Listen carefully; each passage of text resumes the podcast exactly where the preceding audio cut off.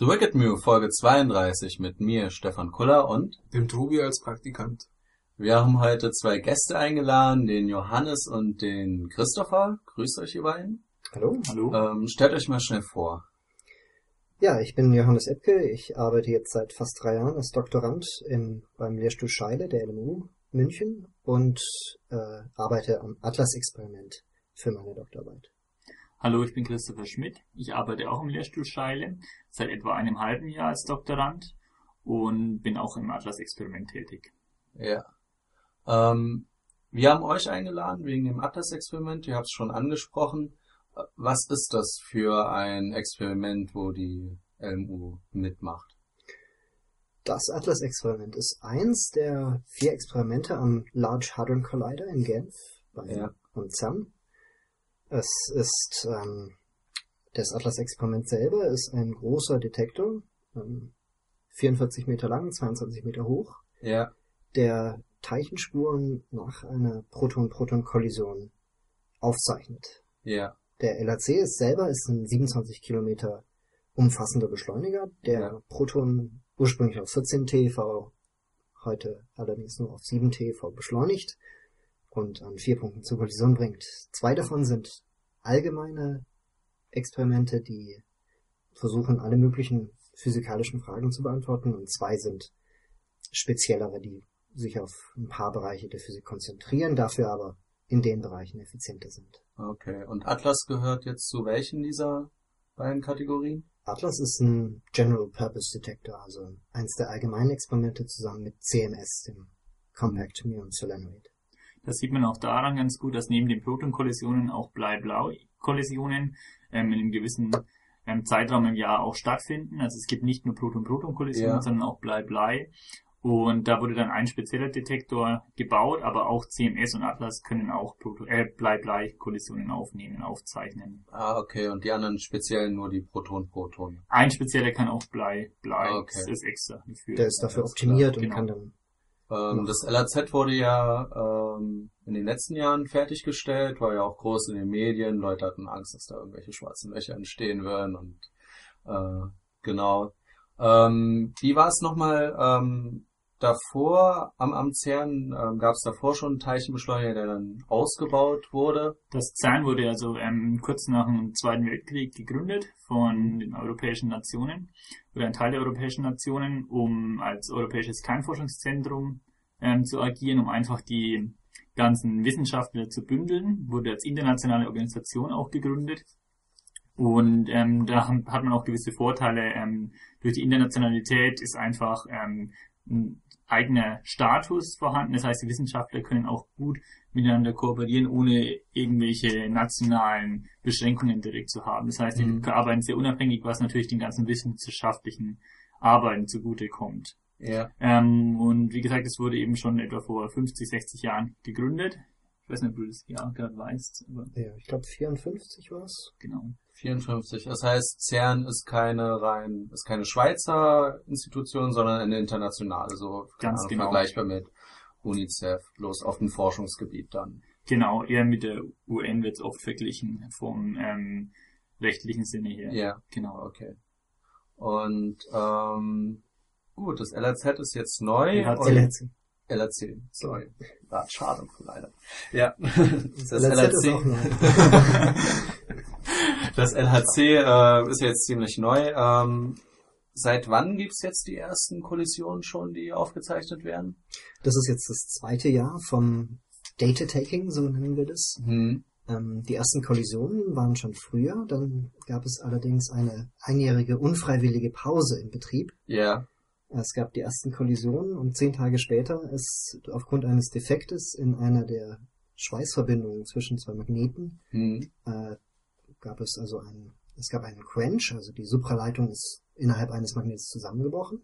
Das ist zunächst mal kein Problem, weil das ähm, im Design auch drin war. Allerdings war das dann, ist dann eine zu große, St- ein zu großer Strom über diesen Fehl, äh, über diese Fehlstelle geflossen und hat dann dazu geführt, dass das flüssige Helium verdampft ist, lokal, und es gab zu wenig Sicherheitsventile. Und kann man sich vorstellen, wenn irgendwas verdampft und es Ja. Sicherheitsventile gibt, gibt es einen großen ausdehnt, dann und- möchte es irgendwie raus Ja. und wenn es nicht schnell genug entweichen kann, dann macht's Bang und alles. Genau. Ich habe die Bilder gesehen, das sah ganz schön zerstört aus. Genau, es war also auch nicht innerhalb von einem Detektor, sondern es war im Tunnel selbst. Hat zum Glück nicht. Ja, hat zum Glück keinen Detektor direkt Ja. erwischt. Ähm, und Ah, ja, das Helium wird eben dafür benötigt, weil man eben supraleitende Magnete hat und die Ja. muss man sehr stark runterkühlen. Ja, Und dadurch, dass die Kühlung nicht mehr ge- 2,7 Kelvin. 2,7 Kelvin. und dadurch, dass die Kühlung dann nicht mehr gegeben war, Superleitung ausgefallen und dann hatten wir den erhöhten Strom gehabt. Das heißt, in den letzten Jahren wurde dann nur noch an der Röhre quasi gebaut und nicht mehr an den Detektoren. Also so kann man das. Also natürlich war die Planung so, dass man vor äh, drei, Jahren, drei Jahren Ja. mit dem mit dem Datennahme beginnt. Die Detektoren waren also fertig. Allerdings bedeutet fertig bei so einer experimentellen Apparatur natürlich immer, äh, sie läuft zwar, aber sie ist noch nicht optimal. Also es wurde in dem Jahr der Zwangspause doch noch einiges verbessert an den Detektoren. Hm. Und ich bin mir sicher, dass die Daten, die in dem zweiten Jahr, also in dem ersten Jahr nach dem Unfall genommen wurden, wirklich um einiges besser sind als die Daten, die in dem ersten Jahr genommen werden. Okay, also man kann sagen, das war keine wirkliche Zwangspause, sondern es wurde weitergearbeitet und wohl schon. Also es war schon eine Zwangspause, weil es wäre Mhm. schon besser gewesen, gleich Daten zu haben, weil dann kann man auch die Problemstellen besser identifizieren. Ja. Das- Weil man kann natürlich auch ähm, zum Beispiel durch kosmische Strahlung wurde auch teilweise gemacht, dass einzelne De De Detektorteile einer Oberfläche bereits mit kosmischer Strahlung ähm, aufgenommen wurden Hm. und dann konnte man dadurch optimieren bzw. den Detektor schon vornherein verstehen, bevor er eingebaut wurde. Ah, okay. Und das hat man natürlich dann auch in der Zeit auch nutzen können, die Daten, um dann den Detektor weiter zu verbessern bzw. zu Ah. verstehen. ja. Aber zu natürlich kalibrieren. also einfach mal den Detektor genutzt, um kosmische Strahlen aufzuzeichnen und dann ähm, das Genau. schon mal zur Verbesserung Genau. genutzt. Und natürlich wäre eine Kalibrierung mit Protonenstrahlen natürlich viel besser gewesen, Ja. weil das ist natürlich das, was man später haben will. Ja. Insbesondere hat man das Problem, dass die kosmische Strahlen immer nur von oben kommen Ja. und äh, was die Protonen einem natürlich geben, allein von dem Timing her, was ja unheimlich genau sein muss zwischen den Detektorkomponenten. Hm. Wenn einmal ein Protonenstrahl auf den Kollimatoren, also auf den Abschirmungen vor dem Detektor einschlägt und dann ein Schauer von Myonen einmal durch den Detektor geht, hat man Ja. natürlich ein wunderbar genaues Timing. Ja. Ich glaube, darauf müssen wir dann später noch äh, Genau. zu sprechen kommen, was da eigentlich so im Detail passiert oder passieren kann. Ähm, was, was mich noch am Anfang interessiert, wie ist jetzt die LMU in diesem gesamten Experiment integriert? Was man vielleicht vorher rein nochmal sagen sollte, ist, dass ähm, zwei ähm, Universaldetektoren gebaut worden sind, CMS und Atlas. Aus dem Grund sollte ein Nachweis von neuer Physik stattfinden, braucht man in der Physik ja immer oder in der Wissenschaft immer eine unabhängige zweite Messung. Deshalb Ja. wurde von Anfang an CMS und Atlas unabhängig voneinander geplant und aufgebaut, um Ah, dann okay. später bei einem Nachweis von einem Detektor Ja. den zweiten Detektor zur Bestätigung zu haben. Sind die auch, Dementsprechend ist auch die NMU nur in einem Universaldetektor ähm, ja, beteiligt. okay, also jeder Wissenschaftler kann maximal an einem dieser Projekte dann mitarbeiten, Ja. mitwirken. Ähm, sind die Detektoren, sind dann, sind sie dann selbst gleich aufgebaut oder ist es halt einfach so, dass äh, denen eine Aufgabenstellung, ihr macht jetzt dieses Experiment und die Wissenschaftler müssen sich dann selber drum kümmern, wie sie diesen Detektor aufbauen? Also zu der Frage, wie diese, also die Atlas, äh, die Gemeinschaft nennt sich die Kollaboration, also wir sind beide Mitglied der Atlas-Kollaboration. Äh, diese hat sich selber konstituiert. Das Ganze läuft auf einer äh, semi-formellen Basis, die dadurch gegeben ist, dass die Professoren sich zusammensetzen, zusammen Entscheidungen treffen und dann sogenannte Memoranda of Understanding unterzeichnen. Das sind Mhm. einfach äh, Papiere, auf denen sie schreiben, was sie machen wollen und sagen, dass sich dazu verpflichten, dass sie das auch tun. Zum Beispiel Rechenleistung bereitzustellen, Teile des Detektors zu fabrizieren. Ähm, Dementsprechend können Sie natürlich, wenn Sie eine Leistung erbringen, auch auf die Daten, die dann später vom Detektor ähm, wieder erbracht werden, darauf zurückgreifen und damit Ihre Analyse machen und damit natürlich in gewissen Bereich ähm, neue Physik hoffentlich finden. Und das ist natürlich das, was man als Wissenschaftler will. Das heißt, du musst was geben, den, der Atlas-Kollaboration, um dann was zu bekommen. Okay. Das ist der Sinn dahinter. Und Genau. ihr seid Mitglieder ähm, auch in dieser großen Kollaboration. Genau. Und innerhalb dieser Kollaboration werden dann die Entscheidungen getroffen, wie der Detektor aufgebaut wird, was, was ihr halt braucht, ähm, Genau. wie ihr vorgehen wollt, wie so der Ablauf ist und dann setzt ihr es dann genau. auch Die, also die Hauptdesignentscheidungen wurden schon Vor 19, Jahrzehnten. Ja. ja, 1995 war, ähm, war eins äh, der Designtreffen noch.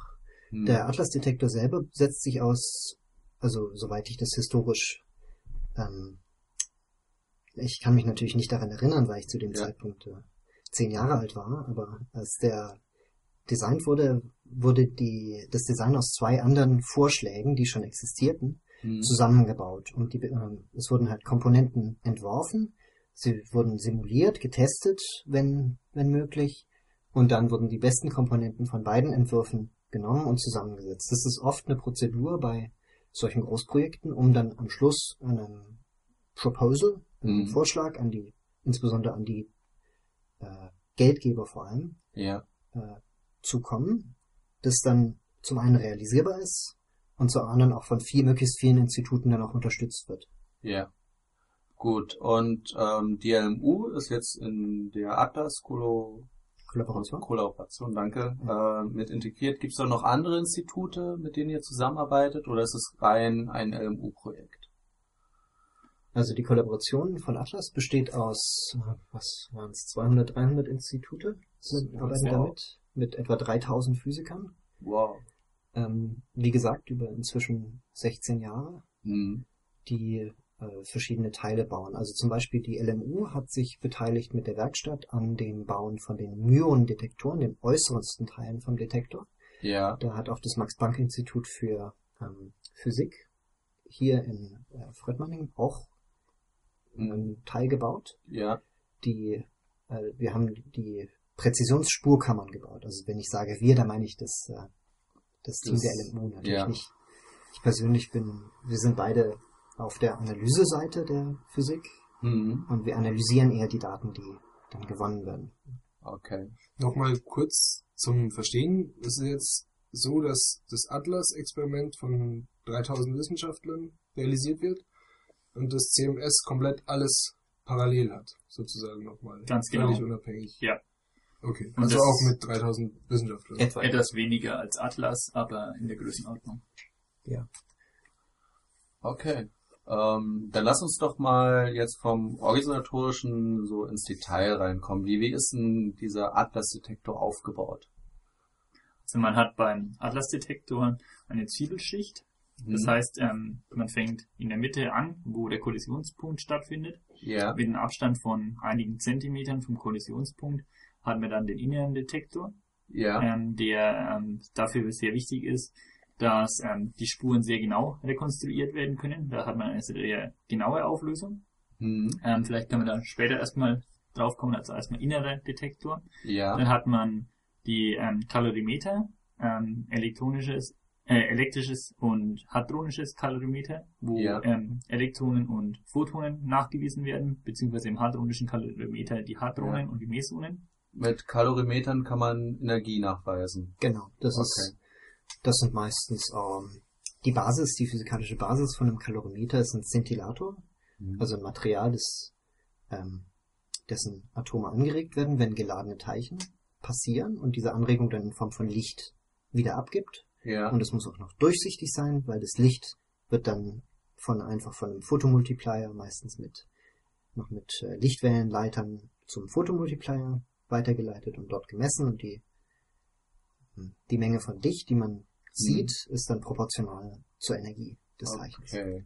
Also, um es einfach noch zu wiederholen, jetzt fliegt durch ähm, eins dieser beiden Kalorimetern, fliegt jetzt, keine Ahnung, äh, ein Proton Photon. durch, Photon durch, dann regt es die Atome dort drin an, die emittieren selbst äh, wiederum Photonen, die werden aufgezeichnet und je mehr Photonen aufgezeichnet werden, desto mehr Energie weiß man, äh, wurde dort halt ja gespeichert. Genau. Und eins der, abgegeben. eins der Kernpunkte ist auch, dass die Teilchen, die in den Kalorimetern äh, in die Kalorimeter reinfliegen, dass die auch dann meistens total absorbiert werden oder Mhm. absorbiert werden sollten. Meistens gibt es Okay. solche Schauer, also zum Beispiel ein Photon kann durch Paarproduktion zwei Elektronen, Hm. Beziehungsweise Elektron und Positron. ein Elektron-Positron-Paar. Entschuldigung, Ja. wir reden immer von Elektronen, auch wenn wir Positronen meinen, weil das Ja. für uns sind es, es ist das Gleiche. Also wir sagen ein positives Elektron, das ist einfacher.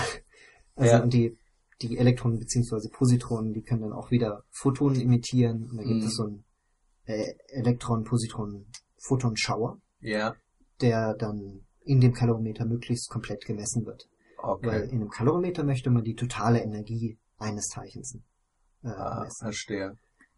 Das Und- ist dann auch der Grund, ähm, dass man neben dem inneren Detektor dann die Kalorimeter hat. Und Mhm. nach diesen ähm, drei Schichten Ja, sollte dann eigentlich kein Teilchen mehr übrig bleiben, bis auf die Myonen und die werden dann im äußersten Schicht in den Myonenkammern nachgewiesen. Also man kann sich das vorstellen, dass das praktisch ein Zylinder ist mit 22 mal 44 Meter ähm, an Ausmaßen, ähm, also so fassförmig, wo man dann in der Mitte die, also die verschiedenen Schichten hat. Und ähm, in der Mitte sind dann auch noch verschiedene Magnete mit eingebaut, die sehr stark sind, damit einfach äh, aufgrund der Magnete eine Bahnkrümmung der Mhm. Teilchen hat und aufgrund des Bahnradiuses ähm, kann man dann da und der Zeitmessung kann man darauf schließen, welche Teilchen es dann sind. ah, okay. welchen Impuls die haben. Genau. Okay, also man hat innerste Schicht, das ist jetzt ähm, einfach nur um Teilchen sehr genau nachzuweisen mit ihrer Bahn. Also es geht Ähm, um geladene Teilchen in dem ja. inneren Detektor, weil nur die geladenen Teilchen äh, ionisieren. Okay, also da weiß man zumindestens, okay, da sind geladene Teilchen entstanden und die fliegen so in die Richtung ungefähr. So, das ist die und die erste haben Information. gekrümmte Bahnen und die gekrümmten Ja. Bahnen sagen uns, wie viel Impuls die Teilchen haben. Je mehr Okay. Impuls sie haben, desto gerade sind die Bahnen. Ja, Und dann haben wir die Kalorimeter, die zum Beispiel auch Neut Neutronen nachweisen können. Oder Photonen, die Mhm. Ja. beide keine Spuren hinterlassen. ja, So können wir auch dann die Photonen von den Elektronen unterscheiden, weil sonst Ja. die Schauer sehen exakt gleich aus. ja. Bloß dann halt bei den Elektronen hat man dann einen Nachweis, da ist eine Bahn und bei den Photonen ist da halt irgendwas im Kalorimeter, aber in der Bahn ist nichts zu sehen. Genau. So, und das ist dann die Unterscheidung. Ja. Gut. Und dann haben wir, aber warum sind es zwei Kalorimeter? Also ihr habt ja gesagt elektromagnetisches und äh, hadronisches. Genau, also die elektromagnetischen Teilchen, Elektronen und Photonen, sind relativ, äh, die schauern, die fangen Mhm. diesen Schauer sehr schnell an. Also es braucht nur wenig Material, wenig Atome, bevor die anfangen, äh, einen Ja. Schauer zu entwickeln und auch dann absor und die kann man dann auch komplett innerhalb einer relativ kurzen Strecke von ein bis zwei Metern absorbieren. Okay. Ähm, Hadronen sind äh, sehr viel schwerer zu stoppen. Die Ja. sind, haben aufgrund ihrer, äh, ihrer Masse eine sehr viel größere Durchdringungskraft. Hm. Das heißt, ein hadronisches Kalorimeter Warte mal, opfert Hadron, ich weiß nicht, ob das allen Hörern bekannt sind. Das sind Photon, Neutron, Protonen, äh, Neutronen, Proton, ja. Proton, Neutron und Pion, Pion. Kaon. Das, das Also- sind Teilchen, die aus äh, so einigen Neutronen oder Protonen, Äh, nee, aus, aus, einigen Quarks bestehen. Quarks, okay, Also, aus Quarks Genau. bestehen. also alles, was aus Quarks besteht, sind Okay. Hadronen Gut, und äh, die sind meistens, die sind äh, gut. die werden dann erst später nachgewiesen und Genau. dementsprechend ist es das hadronische Kalorimeter, weil dort dann die Hadron nachgewiesen Genau. werden. man kann vielleicht das sagen, wenn ich falsch liege, kannst du mich verbessern, ähm, dass für Hadronen nochmal, das sind eigentlich zusammengesetzte Teilchen. Mhm. ähm, Mhm. ausschließlich alle Elementarteilchen werden entweder bereits in dem elektrischen ähm, Kalorimeter nachgewiesen oder, falls es Myonen sind, Ja. Myonen-Kalorimeter. Es sind natürlich auch noch. Neutrinos, äh, Myonenkammern. Es sind natürlich auch noch Neutrinos vorhanden, die aber gar nicht nachweisbar sind, weil die Ja, nahezu keine Wechselwirkung mit Materie haben. okay. Gut. Die würde dann, ähm, die können nachgewiesen werden aufgrund der fehlenden Energie, weil man weiß praktisch, ähm, oder fehlenden Transversalimpuls, mh, wie die Teilchen zusammenstoßen, die Protonen. Ja, Und aufgrund der Rückrechnung, was für Energie nachweisbar ist und was Ja. man weiß, was man reingesteckt hat, Also- daraus kann man schließen, Okay, das ist Rest nichts anderes, als dass man den Energieerhaltungssatz anwendet. Man weiß, wie viel Impuls. Energie und reinkommt. Impuls, dann misst man aus diesen Kalorimetern, äh, wie viel Energie da rauskam.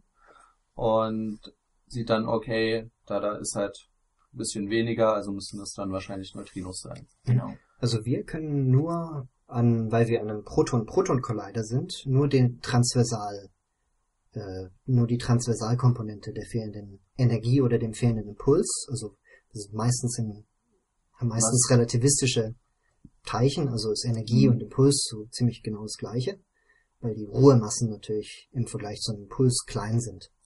Ja. Ähm, das Problem ist, dass Protonen, die wir aufeinander schießen, auch zusammengesetzte Teilchen sind. Hm. Und bei einer Kollision kollidieren dann auf äh, fundamentaler Ebene meistens dann zwei Quarks oder ein Gluon mit einem Gluon oder ein Gluon mit einem Quark, also Bestandteile eines Protons. ja. Und die müssen natürlich nicht diese immer genau diese 7 TeV Impuls haben, die ein die, die das gesamte Proton hat. Hm. Das heißt, wir können nur die Transversalkomponente von dieser fehlenden Energie nehmen und nicht die Longitudinalkomponente. Was ist jetzt die Transversal, die Die kann man sich etwa so vorstellen, also wenn man wieder dieses Bild sich von diesem ähm, Zylinder oder vielleicht vom Fass ähm, vorstellt, dann Ja. ähm, sind eigentlich von den Seiten des Fasses, also da wo die ähm, geraden Flächen sind, kommen die Protonen rein. Ähm, was ich da noch sagen muss, sind also keine einzelnen Protonen, sondern es sind sogenannte Bunches mit Mhm. ähm, sehr vielen Protonen drinnen, 10 die hoch 11. ähm, mit einem Abstand von derzeit 50 Nanosekunden hintereinander gesetzt sind. Und dann kollidieren praktisch diese Bunches und da kollidieren auch nicht alle Protonen, sondern die meisten fliegen ähm, ungestört durcheinander durch. Ah, okay. Viele Also, werden nur leicht abgelenkt und Mhm. einige wenige ähm, Etwa kollidieren. ähm, 10 Stück. zehn 8 Stück. bis 10 Stück pro. Bunch Crossing ah, okay. kollidieren äh, frontal. Und Also, also äh, grob, äh, wenn so ein Paket dann zusammenstößt, sind so acht bis zehn, die dann kollidieren Ganz von genau. den 10 hoch 11. genau. Okay.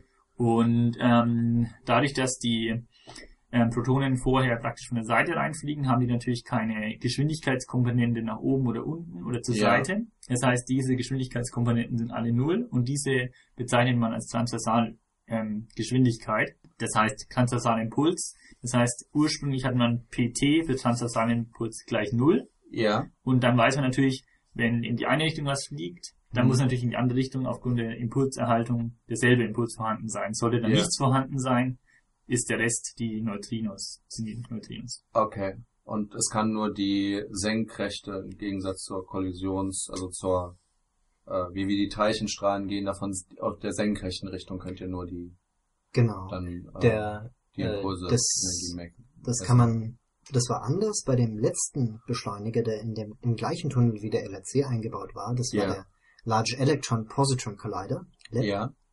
Bei dem hat man ja Elektronen und Positronen zur Kollision gebracht. Mhm. Das sind ja Elementarteilchen. Das heißt, man weiß genau, dass am Kollisionspunkt, wenn zwei Teilchen kollidieren, der Impuls des Gesamtsystems null ist im Ja. Detektorsystem. Das heißt, wenn dann Teilchen nur in die eine Richtung fliegen vom Detektor, Mhm. in die Richtung der Positronen zum Beispiel, weiß man, dass in die Richtung der Elektronen ein Neutrino weggeflogen sein muss. Ah, okay. Und das geht natürlich bei den Protonen nicht mehr, weil Protonen eben aus, vereinfacht gesagt, aus Up, Up, Down Quark bestehen. Und es Mhm. kann sein oder passiert oft, dass, beziehungsweise zusätzlich noch ähm, ähm, Gluonen, was ähm, die Verbindungsketten sind, also etwas komplizierter erklärt.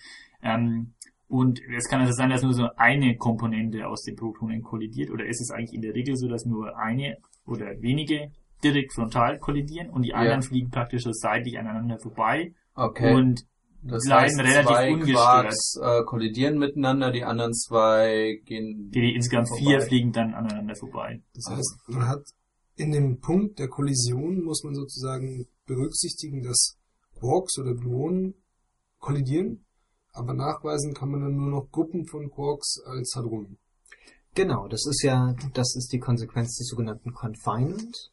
Äh, Confinement ist ein Ausdruck dafür, dass Quarks, obwohl sie Elementarteilchen sind, nicht alleine vorkommen können. Das kommt aus der Theorie der Quantenchromodynamik. Das ist also ein ähm, Hauptbestandteil der Quantenchromodynamik, die eigentlich ähm, die Lehre der Farbe oder die Farblehre in der Physik darstellt. Das ist auch nur Was nichts zu mit Farbe erwähnen, zu tun hat. was zu erwähnen ist, dass es im Endeffekt nur eine, eine Teilcheneigenschaft ist, die halt ähm, nicht real vorkommt, aber mit, damit lässt Ja. es eben sehr gut beschreiben. Und ähm, was eben wichtig ist, dass Farben nie einzeln vorkommen können. Es können immer nur freie Teilchen farbneutral sein.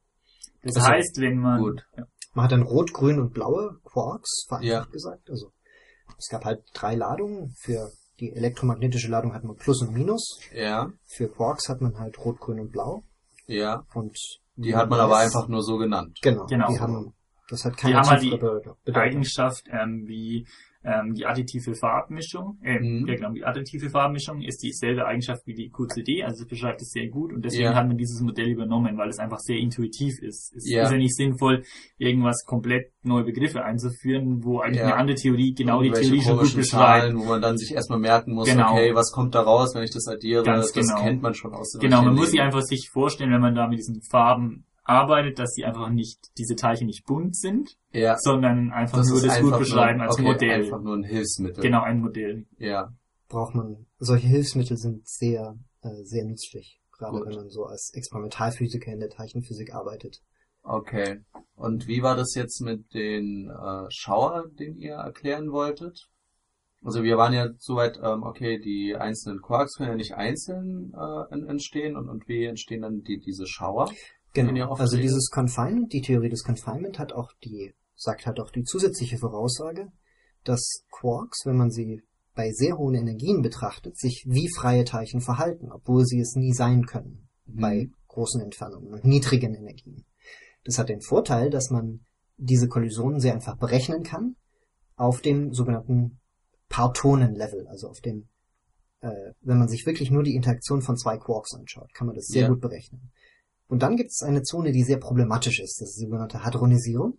Das ist dann die Umwandlung von zwei hochenergetischen Quarks in einen Schauer von Hadronen, also von Teilchen mit vielen Quarks. Ein Bild, Ja. was da immer verwendet wird, ist, dass diese zwei Quarks, die zum Beispiel jetzt Rot und Antirot als Ladungen haben, Hm. Müssen sie haben, damit sie insgesamt farbneutral sind? hm, nein, es kann ja auch sein, dass die Dass sie ankommenden so Quarks auch einfach schon blau und grün dann zusammen genau. kollidiert. Aber Okay, gut. nehmen wir mal Rot und Antirot. Dann haben Ja. die so eine Art String. Also das war auch die erste String-Theorie. Die haben einen Ah. String zwischen sich, den sie immer weiter aufziehen. Und anders Ah. als bei elektromagnetischer Kraft wird diese Kraft nicht schwächer mit der Entfernung, sondern bleibt, wird immer, bleibt Stärker immer wie gleich. so ein Gummiband, was dann gezogen wird und die ziehen sich immer mehr an, je weiter sie weg sind. Genau. Und wenn man so viel Energie in dieses Gummiband gesteckt hat, dass es wieder der Ruhemasse von zwei neuen Quarks ents äh, entspricht, Ja, können aus dem Vakuum zwei neue Quarks entstehen durch Mhm. diese Energie, die man da reingesteckt hat. Und dieses Gummiband reißt im Prinzip, Okay. weil die Quarks haben dann wieder Rot und Antirot als Ladung und ja. dann reißt dieses Gummiband. Also wir haben dann diese zwei Quarks mit dem imaginären Gummiband dazwischen. Das wird gedehnt, dadurch äh, kriegt dieses Gummiband immer mehr Energie, will sich immer mehr zusammenziehen und irgendwann mal reißt es und es entstehen dann aus diesem Gummiband zwei neue Quarks, die auseinanderfliegen. genau. Und ich Und gehe mal davon aus, dass dann wieder dieser selbe Prozess dann stattfinden wird.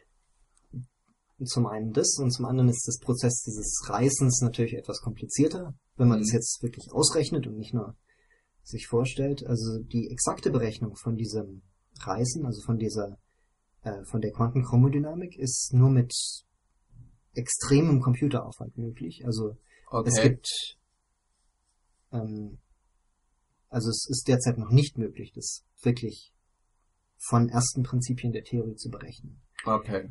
Äh, was man machen kann, ist bestimmte numerische Näherungen aus der Theorie von Hand ableiten und diese Mhm. Näherungen als Computerprogramm zu implementieren. Ja, Ähm, diese Computerprogramme, davon gibt es einige von verschiedenen Autoren, von Ja. verschiedenen Gruppen. In, aus Lund ist ein ganz berühmtes, Pythia heißt es.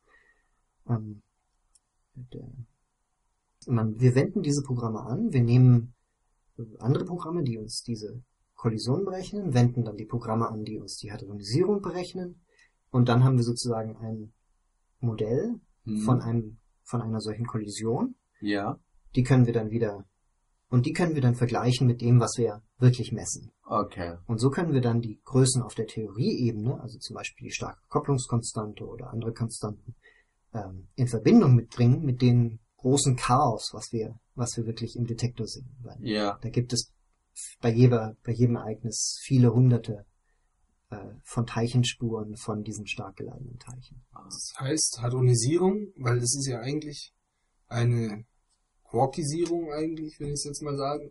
Wenn es auseinanderreißt, entstehen ja neue Quarks. Aber man sieht dann Mhm. am Ende neue Hadronen, die sich aus den neu entstandenen Quarks zusammensetzen und deswegen heißt es Hadronisierung. Genau, am richtig? Genau. Anfang hat man Quarks und am Schluss hat man Hadronen. Okay. die auch wieder aus vielen, vielen Quarks zusammengesetzt sind. Ja, die sieht man aber nicht mehr. Was ist so die Größenordnung? Wie viele Hadronen können da so entstehen? Von äh, bei einer Kollision. Bei einer Kollision, ja. Äh, das kommt wieder auf die Energie an. Also Hm. äh, es gibt also äh, es gibt Ereignisse, bei denen nur wenige Hadronen entstehen, also Größenordnung 10. Ja. Das, äh, also man muss vielleicht noch dazu sagen, Hadronen sind meistens, äh, zeigen meistens in bestimmte Richtungen als sogenannter Jet. Ja. Das hat damit zu tun, dass die Quarks ganz am Anfang ja in, sich in bestimmte Richtungen bewegen ja. und in diese Richtung bewegen sich dann auch immer ein Großteil der Hadronen. Okay. Also wenn ein Quark zum Beispiel nach oben fliegt und eins nach unten, hat man dann im Detektor sieht man dann einen Schauer von Teilchen, der nach oben geht und einen nach unten. Okay. Ein Jet besteht meistens aus 10 bis 100 äh, Teilchen Hm. und es gibt natürlich Ereignisse. Also zum einen haben wir natürlich dann 10 Kollisionen pro, Ja. pro Bunch Crossing Das heißt, gleichzeitig. Gut. Bei denen sind dann natürlich aber auch viele Jets, die wenig Energie haben dabei. Ja. Und dann haben wir auch noch äh, wenig Kollisionen, aber äh, durchaus auch äh, haben wir haben wir die, weil wir extrem hohe Anfangsenergie haben von 7 TeV, Hm. gibt es natürlich auch Ereignisse, wo wir dann auch extrem energiereiche Jets haben. Ja. Bis zu äh, 2, 3, 2 TeV wurden äh, Jets schon observiert. Wow. Und da sind auch schon einige Hadronen dran. Aber ich sehe, das muss dann wirklich ziemlich viel sein, was ihr dann im Detektor nachmessen könnt. Das ist nicht so, dass man dann die einzelnen Teilchen sieht, wie sie dann da durchgehen, sondern das ist halt so ein... Ähm, doch, wir, wir müssen alle Teilchen einzeln verfolgen durch den inneren? Detektor we we wenigstens. Mhm. Ja. Also im Kalorimeter sind dann meistens so die, die Energiemessung ist dann meistens bei den Jets in Gruppen. Also Ja. da ist dann, da misst man dann irgendwie 10, 20 Hadronen gleichzeitig auf Ja. einmal.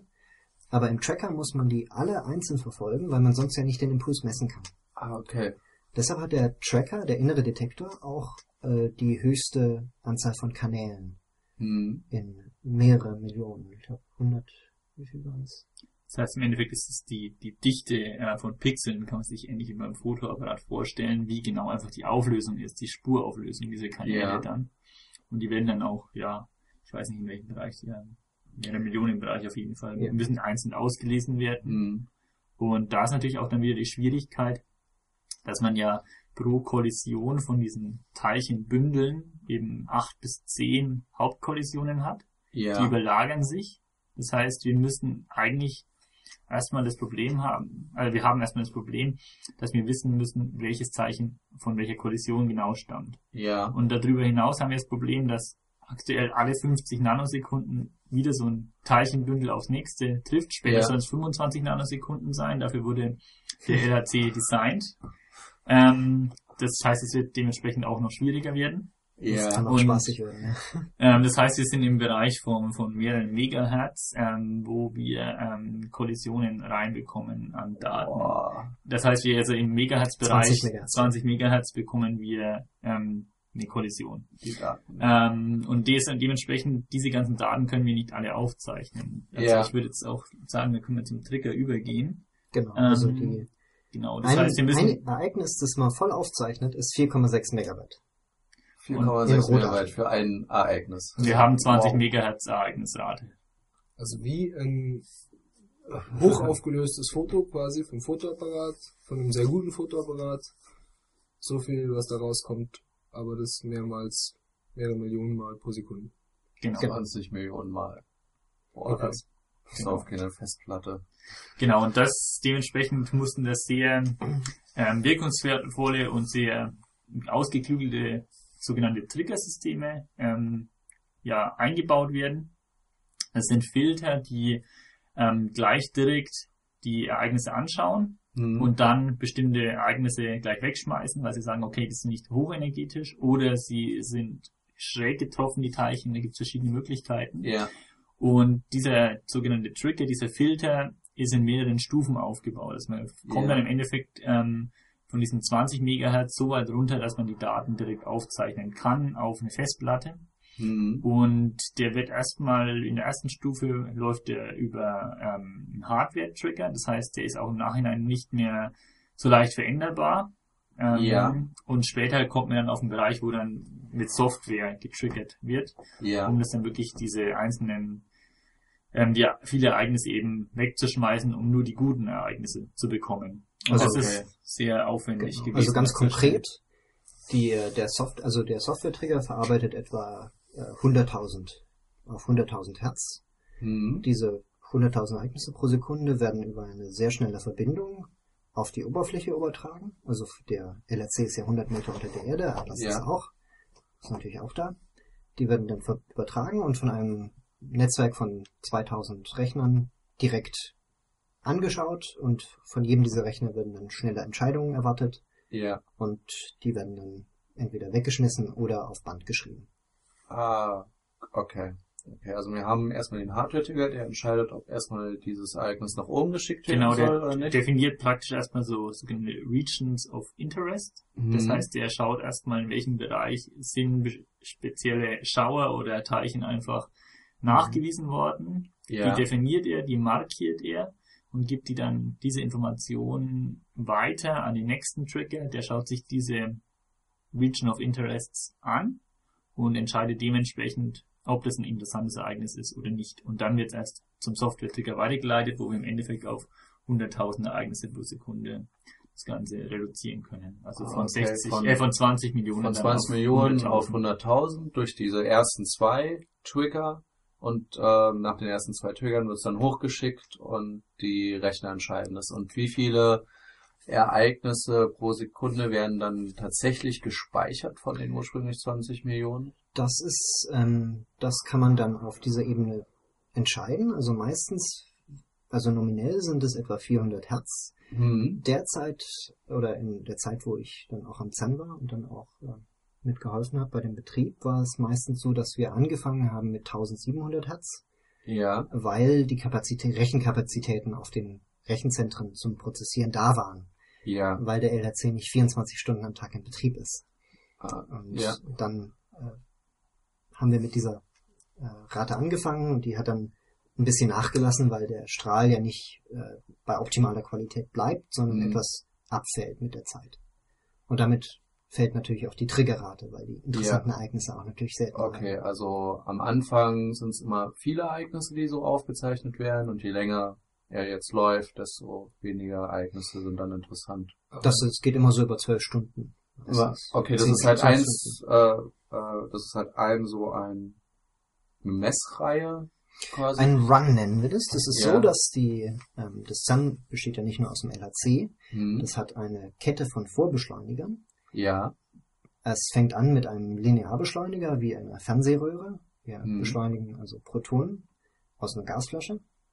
ja, Und das wird dann eingeschossen in den sogenannten PS Booster. Das ist ein kleiner Ring, vielleicht von etwa äh, 30 Meter Durchmesser. hm.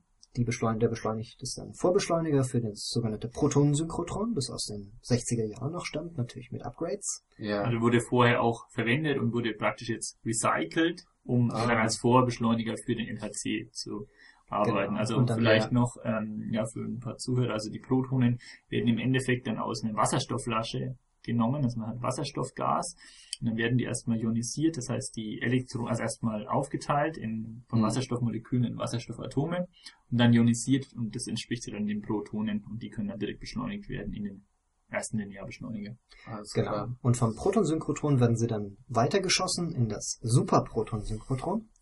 Das SPS, das war Ja. auch mal eine experimentelle Maschine, bei der, in der unter anderem das W- und Z-Boson entdeckt wurde. Hm. Ähm, und aus dieser Maschine wird es dann durch die Transfertunnels weitergeschickt zum LHC. Okay. Also ich höre drei Vorbeschleuniger, ein lineare und zwei, die vorher mal richtige Experimentierbeschleuniger waren, jetzt einfach nur recycelt werden. Und Genau. dann kommt ein LHC.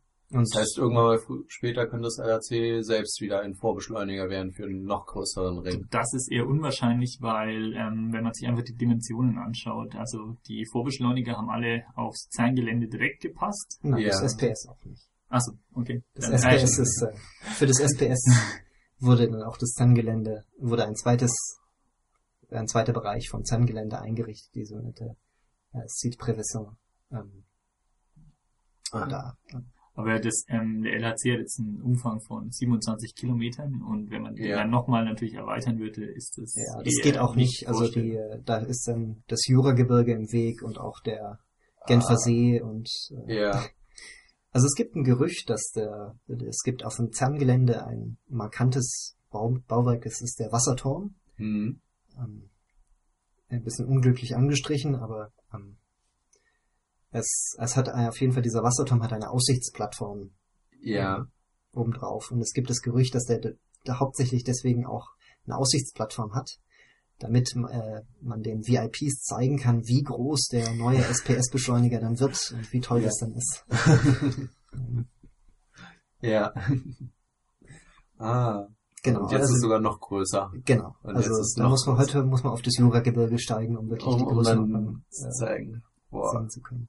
Okay, das heißt mit RC ist dann schon das Ende erreicht dann. Äh, Na so gut, also von, von den Die, Größen her. äh, es gibt ähm, Pläne, beziehungsweise es gibt Leute, die sich Gedanken machen über Nachfolgeprojekte. Da gibt es auch schon wieder Kollaborationen, die sich, die Hm. zusammenarbeiten und Vorschläge ausarbeiten. Das ist der sogenannte International Linear Collider. Ähm, der LHC ist ja, jetzt wenn wir vielleicht wieder zur Physik zurückgehen, der ist ähm, dazu gebaut, um eines der letzten ähm, Probleme oder offenen Fragen im sogenannten Standardmodell der Elementarteilchenphysik zu klären. Ähm, wir haben, ich habe ja schon angesprochen, die sogenannten W- und Z-Bosonen wurden vom äh, wurden beim SPS entdeckt und dann von dem Large Electron Positron Collider ganz genau vermessen.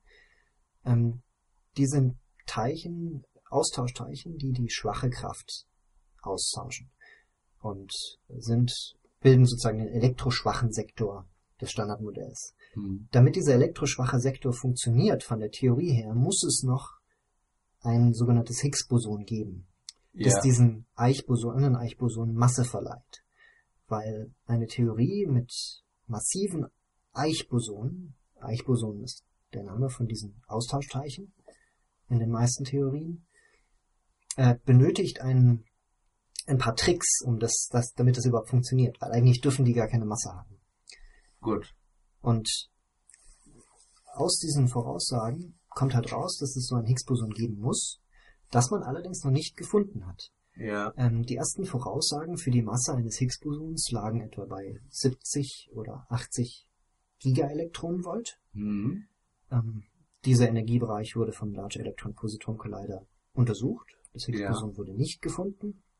Ja. Es hat, äh, man hat es so hoch wie, wie es ging dann geschraubt, wie es geht. Ähm, also es war dann kurz vorm Abamseln, wirklich. Ja. Und äh, hat dann ausgeschlossen, dass das Higgs-Boson leichter ist als äh, 114,4. 114,4 Gigaelektronenvolt. Ähm, das Tevatron in den USA hat ausgeschlossen, durch, äh, dass es ein Standardmodell Higgs-Boson gibt von mehr als von 170 GeV. ja. Und inzwischen haben wir am LHC, also CMS und Atlas zusammen, auch ausgeschlossen, das heißt, dass das Higgs-Boson schwerer ist als äh, 140. Ich glaube, es ist Schwerer? Ja, Schwerer, schwerer. Genau. Das heißt, Weil- wir haben jetzt noch einen Bereich zwischen 114 und 140 GeV, in dem es Ja. liegen kann.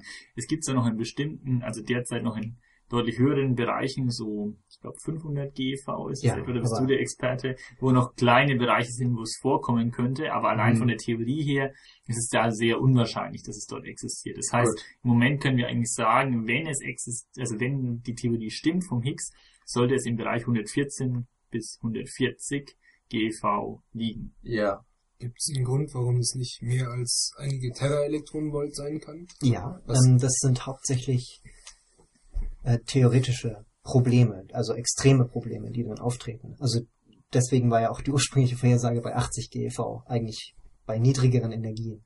Weil wenn das Higgs-Boson so schwer ist, das Higgs-Boson hat aufgrund der Theorie, muss es eine sogenannte Selbstkopplung haben. Das Higgs-Boson koppelt an andere Teilchen und gibt ihnen dadurch Masse. Und das Higgs-Boson koppelt auch an sich selbst. Und je schwerer es ist, also die Kopplungsstärke ist proportional zur Masse. Das heißt, das Higgs kann eigentlich ein zweites Higgs erzeugen. Also es, ein Higgs ähm, existiert, sagen wir mal, im Vakuum Ja. und dann wird ein zweites Higgs abgestrahlt, das aber dann wieder zu dem Higgs zurückfindet. Das heißt, du hast eigentlich praktisch schon eine Schleife Ja. von einem zweiten Higgs, das an diesen Higgs entlang wandert und dann wieder zurückfindet. so ihn quasi so umkreist und halt immer an, an diesem Ursprung, an seinen Mutter-Higgs dranhängt. Ganz, ja, so ähnlich Ja, kannst also- du das vorstellen. Das ist im Prinzip eine Quantenfluktuation. Hm. Und diese Quantenfluktuation, ähm, diese Ja. Quantenfluktuation sorgt dafür, dass die Masse des Higgs noch, noch stärker wird. Das heißt, je schwerer das Higgs wird, desto schwerer wird es wiederum. Die Korrekturen ja, werden so groß, dass ab einer Masse von einem Teraelektronenvolt die äh, ganz viele Unendlichkeiten auftreten. Also dass das Higgs, die Higgs-Masse sozusagen wegrennt gegen unendlich. ja, Und äh, das heißt dann, dass die Kopplung, weil Kopplung einfach mal ähm, das Higgs so schwer ist und so stark an sich selber koppelt, dass es wie so ein, ja, wie, wie so eine Kettenreaktion man halt Haufen Higgs aufeinander hat und das heißt Masse gegen unendlich. also das Higgs ist ja ein Feld, das auch überall existiert. Also es ist Okay. dann, und die, der Quantengrundzustand wäre dann überall sehr schwer. Ja. Äh, Und das würde auch wieder heißen, dass die anderen Teilchen sehr schwer sein müssten, weil das Higgs den anderen Teilchen ja proportional zu seiner Masse wieder Masse gibt. ja, Und das wäre sozusagen, das wäre extrem seltsam. ja, weil die anderen Teilchen einfach nicht so schwer sind. Genau. Ähm, was, was sind das ähm, für Teilchen, denen es Masse gibt? Einfach jedes Teilchen, also Also- Elektronen. Die ursprünglichen Teilchen sind die W- und Z-Bosonen, Hm? weil das massereiche Eichbosonen sind. Das kann sonst nicht gehen. Ja. Und damit die Theorie dann auch wirklich schön wird, gibt es Higgs dann meistens auch die Masse zu, für die anderen Teilchen. Elementarteilchen. Für die anderen Elementarteilchen. Quarks, Leptonen, Also Aber so- Elektronen, nur so und Myo, äh, Leptonen sind Elektronen, Myonen und Ja. Taus. Taus. Gen- Ah, okay. Und ich weiß nicht, was, was sind da so die Größenordnung? Ähm, was ist so ein äh, W- und Z-Boson von der Masse her ungefähr? Genau, also ein W-Boson ist 80 GeV und Z-Boson ist 91 GeV. Ja, Deshalb würde man eigentlich Das- erwarten, dass das Higgs-Boson auch in dem Bereich ist. okay. Und nun muss man erklären, warum äh, die Higgs-Bosonen sogar schwerer sind als die W-Bosonen, die sie die Masse geben. Genau. Gut. Und je schwerer das Higgs-Boson ist, desto schwerer wird dann die Erklärung. Genau. Ah, okay. Und nun gibt es einen kleinen Bereich und der wird vom Atlas quasi dann auch durchscannt. So Genau. 114 bis. Also scannen können wir im Sinne vom Lab nicht machen. Also Lab hat wirklich die Energie im Zentrum des, in dem Kollisionspunkt variiert, also ist dann Mhm. mit der Energie der Kollision immer hochgegangen. Wir kollidieren immer auf äh, 7 Te mit 7 Teraelektronenvolt, Ja. weil die Teilchen ja uns sozusagen schon ein äh, Breitbandspektrum geben, weil die Ah. verschiedenen Komponenten von den Protonen mit Energien von ganz geringer Energie bis bis zu wirklich 7 TeV kollidieren. Weil ja einfach das Proton aus mehreren Unterteilchen besteht. Das heißt, die Teilchen, die einzelnen haben ähm, auch Energien bestimmte und die können eben ganz unterschiedlich verteilt sein. Ja. Diese Energien. Also insgesamt muss dann diese ähm, Teilchen, aus denen das Proton besteht, insgesamt 7 TeV haben, aber jedes Teilchen für sich hat unterschiedliche Energien. Das heißt, Mhm. wir sind, wie du bereits gesagt hast, über einen sehr breiten Bereich bereits, ähm, ja, können wir das so durch, durchsuchen im Endeffekt, aber Ja. nicht, nicht so durchlaufen, Ihr sondern braucht bis also so lange warten, bis das komplette Spektrum dann abgedeckt ist, was ihr halt haben Ja, wollt. das ist einerseits, das ist eigentlich ein Problem, weil wir natürlich auch bei einer gegebenen Kollision nicht wissen, was die Ausgangsprodukte für Energien hatten. Ja. Das heißt, wir müssen immer uns, also unser größtes Werkzeug ist deswegen auch die Simulation. Hm. Wir haben diese Simulationsprojekt, Projek- ähm, Simulationsprogramme, von denen wir vorhin schon gesprochen haben, Ja. die dann äh, diese Kollision simulieren mit genau den Be Bedingungen, die wir auch haben. Dann haben wir, gibt es ein sogenanntes, äh, gibt es Géant 4, das ist ein sehr allgemeines Simulationsprogramm, das den, das den Durchgang von Teilchen durch Materie simuliert. Hm. Kann man auch selber aufsetzen, auf dem Rechner runterladen. Ist äh, Ja. sehr interessant. Also ähm, Cool. Gibt uns dann am besten den Link, dann setzen wir auch ihn auf die Homepage. Okay. Ähm, und äh, dieses Simulationsprogramm äh, hat auch Unterstützung für Teilchendetektoren. Also man kann dann sagen, hier ist zum Beispiel ein Block Scintillator Hm. und äh, das Programm spuckt einen dann aus, wie viel Licht da deponiert wird. Und wir haben also in unserer Experimentsoftware ein, äh, ein virtuelles Modell von unserem Detektor. Ja. Und dieses Modell Das dauert eine Weile. Diese Simulation ist sehr rechenaufwendig. Wir brauchen etwa 15 Minuten auf einem modernen Rechner für ein Ereignis. Ja. Und wir wollen natürlich etwa so viele Ereignisse haben in der Simulation wie in echt, damit wir das auch statistisch Hm. gut vergleichen können. Man kann sich dann ausrechnen. So eine typische Analyse arbeitet mit 80 Millionen Ereignissen Ja. und 80 Millionen mal eine Viertelstunde Rechenzeit ist eine Menge Rechenzeit. Ja. Und äh, allein da, dadurch wurde, war schon vor 15 Jahren klar, dass die, dass ein Rechenzentrum nicht ausreichen würde. Ja. Deshalb wurde da schon angefangen, das sogenannte Grid Computing äh, zu entwickeln und die Grundlagen dafür zu setzen. Das heißt, heutzutage sind alle Rechenzentren oder viele Rechenzentren von Instituten, die beim Atlas oder auch beim LAC-Projekt mitmachen, zusammengeschaltet in die sogenannte Grid-Infrastruktur. Hm.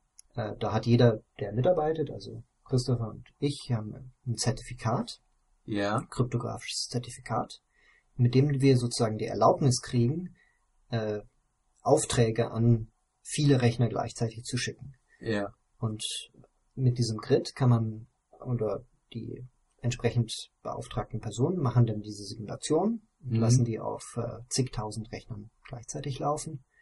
Und wir können dann auch diese 80 Millionen Ereignisse, das Analysieren dauert natürlich auch seine Zeit, Ja. die, das können wir auch auf, auf diesen Rechenzentren machen. Ah. Also im Endeffekt ist nichts anderes als eine weitere Entwicklung vom Internet, Mhm. das aber ähm, jetzt nicht später irgendwie für einen Privatanwender wahrscheinlich nutzbar ist und es wird wahrscheinlich im wissenschaftlichen Bereich bleiben. Also das- vielleicht auch im kommerziellen Bereich. im kommerziellen Bereich, ja. Ähm, aber im Endeffekt ist es eine Weiterentwicklung vom Internet. Ähm, das CERN hatte ja da eh schon recht viel Erfahrung, weil ähm, das Web ja auch ähm, direkt am CERN irgendwie Mhm. entwickelt wurde. Also so die Grundlagen vom Internet wurden ja, Ja. am CERN gelegt. Also vom Web. Also Vom das Web, Internet ja. war. Also so das moderne ich, Internet. ich glaube, das HTML kam auf Mhm, jeden Fall, genau. die Tim- Sprache. Tim Berners-Lee hat es so, also ich Ja. habe mich neulich darüber ein bisschen informiert auch. Und es war tatsächlich so, dass der auch äh, das ein, das als sozusagen Auftrag hatte, Hm. nicht HTML zu entwickeln, aber er hatte als Auftrag ein, die Kommunikation, äh, die Kommunikationsinfrastruktur zu verbessern.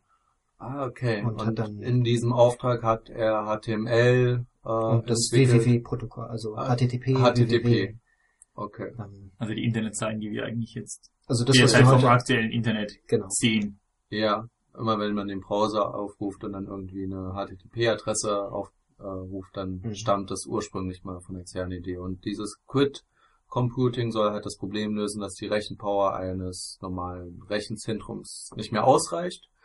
Und jetzt werden die ganzen Rechenzentren zusammengeschaltet und ihr schickt einfach nur noch einen Auftrag in diese große Wolke von Rechenzentren und die lösen dann äh, miteinander das Problem. Genau, also in den Rechenzentren liegen also die Daten praktisch und wir schicken also unser, unseren Programmcode in diese Wolke rein. Da Ja. wird es gerechnet und die Ergebnisse werden uns dann wieder in Form von Plots und ähm, ja, Grafiken wieder ausgegeben. Und, Oder andere Daten. oder anderen Daten.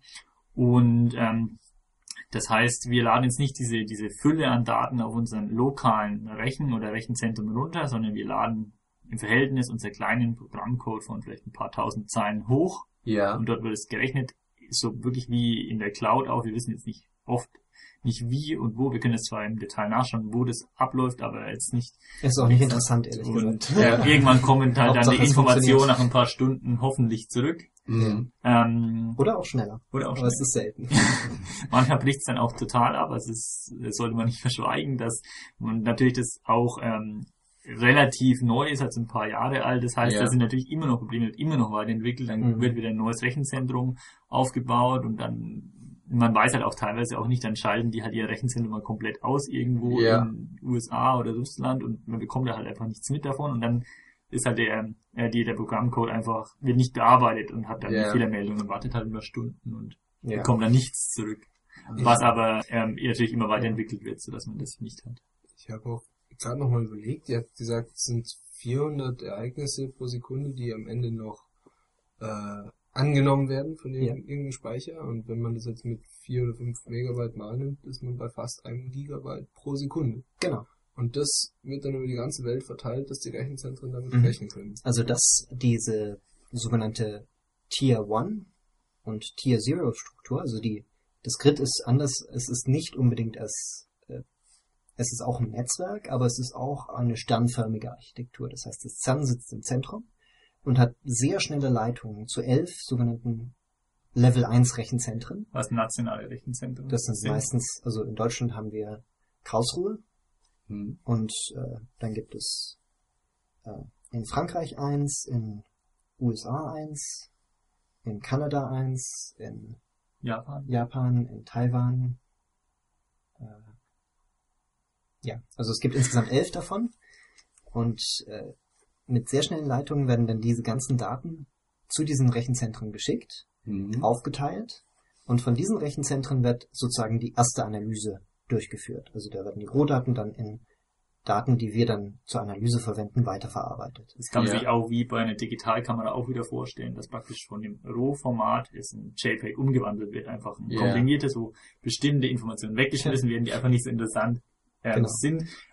Man kann aber prinzipiell auch auf die Rohdaten zugreifen, was allerdings dann auch wieder beliebig kompliziert werden kann, ähm, Mhm, weil die die, Rohdaten nicht wirklich schön sind zu analysieren. Sondern Genau, und die sind JPEG ist ja auch einfach leichter anzubetrachten als ähm, die Rohdaten. Ja, das, das geht schneller, Genau. damit zu arbeiten, anstatt direkt mit Bitmap oder einem Rohformat. Ähm, okay, ähm, ja, wir hatten ja jetzt geklärt, ähm, es, den Aufbau ähm, des äh, Detektors, wie es auch so funktioniert. Neu war, ähm, oder vielleicht für einige Hörer ist halt auch, dass nicht einzelne Teilchen kollidieren, sondern halt immer zehn auf einmal und das halt nicht einen so ein, sonst sieht man ja immer in den Simulationen einen Proton, was dann da durchfliegt äh, meistens und das Ja. sind jetzt halt wirklich so ein Bündel an äh, 10 hoch 11 äh, Genau. Protonen. Ähm, wir hatten auch schon ähm, angesprochen, dass der Nachweis des Higgs-Bosons, ähm, wo dann ein Energieintervall ähm, halt schon mal gesetzt ist. Dort könnte es noch existieren. Ähm, und äh, ihr hofft es halt dann äh, zu finden. Was gibt es noch für Ergebnisse, die ihr euch vom, äh, von, von dem Experiment erhofft? Also da gibt es ähm, in einer sehr großen Bandbreite verschiedene Sachen, die wir uns erhoffen. Also einmal dieses ähm, Higgs wird halt sehr oft genannt, weil es halt auch ähm, einfach das Standardmodell komplementieren würde. Ja. Ähm, das heißt, es wäre damit abgeschlossen und könnte man sich viel erklären. Darüber hinaus gibt es noch viele andere Theorien, die einfach schon in so einer vereinheitlichen Vereinheitlichungstheorie hindeuten. Das wäre ähm, beispielsweise die Supersymmetrie. Das heißt, dass es zu jedem ähm, Teilchen einen supersymmetrischen Partner gibt. Hm. Das heißt, ähm, dass dann ähm, aus Boson ähm, ein, ein Fermion wird, also aus ähm, zum Beispiel Kraftteilchen ein reelles ähm, Elementarteilchen und aus Elementarteilchen will dann Kraftteilchen der supersymmetrische Partner sein. Das kann man sich so vorstellen. Und durch diese Supersymmetrie ähm, würde auch wieder ähm, sehr viel erklärt werden, in welche Richtung es dann als nächstes geht, um die ganzen Theorien wie zum Beispiel ähm, Gravitation und so zu vereinheitlichen. Genau, also die Supersymmetrie ist insbesondere eine der Konsequenzen, falls die fundamentale Theorie eine Stringtheorie, eine Superstringtheorie ist. Dann Hm. würde sie sich in unserem Energiebereich als Supersymmetrie äußern. Es, Supersymmetrie löst auch ein paar andere Probleme, insbesondere auch das Problem der Vakuumenergie, weil die Vakuumenergie im Standardmodell ist, äh, ich glaube, 80 Größenordnungen zu hoch. Ja. Wow. Und äh, das ist mal eine richtig falsche Voraussage. Ja. Aber äh, es ist klar, dass die Vakuumenergie nur von einer fundamentalen Theorie richtig vorhergesagt werden kann. Ja. Und dass sie so falsch ist im Standardmodell, sagt uns, dass das Standardmodell nur eine Näherung einer fundamentalen Theorie ist. Noch nicht vollständig ist. Genau. Und wenn wir jetzt nur das Higgs-Boson finden würden, dann wäre das einerseits schön, weil das Standardmodell dann komplettiert ist. Andererseits wäre es auch ein bisschen schade, weil wir dann keinerlei Hinweise hätten darauf, was dann wirklich die fundamentalere Theorie ist, die wir wissen, die nicht das Standardmodell sein kann. Okay. Ob das überhaupt Supersymmetrie gibt oder nicht. Genau, beispielsweise das. Oder was auch ist, wir könnten auch durch andere Teilchen Hinweise darauf bekommen auf ähm, extra Dimensionen. Als weitere Beispiel. Es kann sein, also wir leben ja, soweit wir wissen, in einer dreidimensionalen Welt plus die vierte Dimension, die Zeit. Ja. Ähm, Allerdings ist es so, dass eben viele Stringtheorien auch deutlich mehr Dimensionen, bis zu 18 Dimensionen, wenn ich das richtig im Kopf habe, haben viele Stringtheorien als Vorhersage. Und ähm, Also diese als Voraussetzung, als- unbedingt als Vorhersage. ja, als Voraussetzung vielleicht. Und diese Dimensionen könnten beispielsweise auf sehr kleinen Strukturen im, im, auf Planck-Skala, also auf ähm, eine sehr, sehr kleine Struktur, die man also nicht nachweisen kann, wo irgendwas passieren muss, Mhm. ähm, könnten die aufgerollt sein beispielsweise. Also dass da, kann man sich vorstellen, dass praktisch, ja, kann sich jetzt ähnlich vorstellen, zum Beispiel wie ähm, ein Wurm läuft auf eine, auf eine ähm, Fläche und auch um eine Kurve und äh, versteht aber eigentlich nicht, dass ja die Welt um ihn herum eigentlich dreidimensional ist, Ja. sondern er sieht eigentlich nur den Weg vor sich und läuft Ja. praktisch da gerade entlang. Wobei wir natürlich oder auch ein Vogel natürlich die dreidimensionale Welt viel genauer sieht. Das heißt, wir, wir sehen oder wir leben zwar in, umgeben von mehreren Dimensionen, die sind aber aufgerollt und für uns nicht zugänglich. Mhm. Aber aufgrund dieser Energie könnte es sein, dass diese Dimensionen sichtbar werden. Ähm, Ah, auf, okay. beispielsweise aufgrund von neuen Teilchen, die ähm, aufgrund der extra Dimensionen vorhanden sind und die Oder- in dem Energiebereich sind. Genau. Oder schwarzen Löchern. Das ist genau das, was vor einigen Ehrlich? Jahren auch populär war. Ja. Der, das Interessante ist eigentlich, dass die Gravitationstheorie, obwohl sie ähm, ganz äh, universell uns umgibt, nur auf Größen größer als etwa einem Zentimeter überhaupt nachgeprüft wurde. Mhm. Weil wie man sich, wie man sich vorstellen kann, ist es ziemlich schwer, die Gravitation, die Gravitationsanziehung von zwei Teilchen, die näher als ein Zentimeter zusammen sind, wirklich zu messen.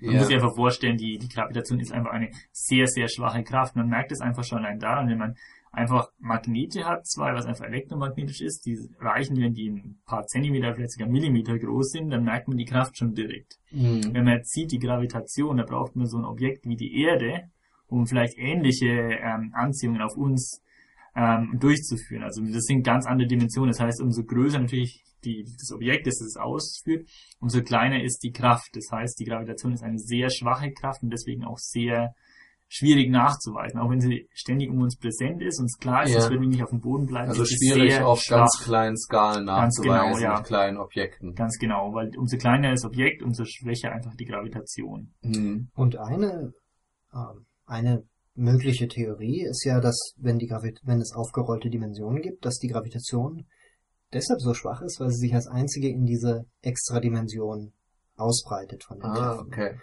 Ähm, das würde auch heißen, dass sie, dass es halt einen Größen gibt, halt von dieser aufgerollten Dimension, wo die Gravitation plötzlich sehr viel stärker wird. Weil wir dann sozusagen die Größenordnung dieser Extradimension erreicht haben und dann Ja. plötzlich diese, die Gravitation an Stärke zunimmt. Anders als wir es jetzt erwarten würden. Äh, du hast, Chris, du hast vorhin die Planck-Skala angesprochen. Das ist die Skala, Energieskala, die Grö also Energie ist bei uns auch immer Größe. Größe. Mhm. Das ist die Skala, auf der die Gravitation so stark werden würde wie die anderen Kräfte. Die ist äh, 24, 10 hoch 24 G, äh, Elektronenvolt. Ja. Also ein- eine unvorstellbare Energie. Wir haben uns mal aus Jux im, am CERN haben wir ausgerechnet, wie viel, wie groß der Beschleuniger mit heutiger Technologie sein müsste, um diese Energie zu erreichen. Und wir sind so auf äh, vier, fünf Lichtjahre gekommen. oh, was? ähm, das, wir haben uns dann gleich auch ausgedacht, wie man das dann konstruieren könnte, aber das ja. muss man sich dann äh, bei dem Linearbeschleuniger darum kümmern, dass man nicht aus Versehen einen Stern mitnimmt oder so. ähm, also es ist im Prinzip derzeit äh, der nächsten Zeit unmöglich, sowas zu bauen. Ja. Also äh, und Wir sollten erstmal zum nächsten Stern kommen, bevor wir sowas konstruieren wollen. Genau. Ähm, und die, die Idee ist halt, wenn die Gravitation plötzlich stärker wird, hat man den Ja. Hinweis auf extra Dimensionen. Und wenn die Gravitation plötzlich stärker wird, heißt es natürlich auch, dass man äh, schnell schwarze Löcher kriegt. Also Objekte, ganz kleine Objekte, bei denen die Gravitation so stark ist, dass kein Licht mehr entkommen kann. Ja. Das würde jetzt eigentlich erstmal gar nichts, also mit schwarzen Löchern assoziiert man immer erst so diese Die, diese großen, erdverschlingenden Monster. Die schwarzen Löcher, die wir am CERN beobachten könnten in diesem Fall, sind aber, sehen im Prinzip aus wie Teilchen. Mhm. Und zwar wie ganz spezielle Teilchen, aufgrund der speziellen Eigenschaft der Gravitation, dass sie nur an die Masse koppelt, würden diese Teilchen dann auch gleich wieder zerfallen, und zwar in andere Teilchen nach ihrer Masse. Also man würde dann, wenn man ein Spektrum von diesem schwarzen Loch von solchen schwarzen Löchern aufzeichnen würde, dann würde man erwarten, dass die schweren Teilchen zuerst, äh, zuerst schwere Teilchen emittiert werden und dann immer leichtere Teilchen. Ja. Ähm, das ist auch, so könnte man sie auch erkennen, weil das ist gar nicht so leicht. Genau, und es wäre auch jetzt kein Problem, wenn wir wirklich schwarze Löcher nachweisen würden am ähm, Atlas oder am LHC oder auch erzeugen würden. Ähm, das kommt auch daher, weil wir einfach ähm, sogenannte Vakuumfluktuationen ständig haben. Also aufgrund der ähm, also das Vakuum hat nicht Energie gleich Null, sondern im Vakuum ist eine spezielle Energie vorhanden.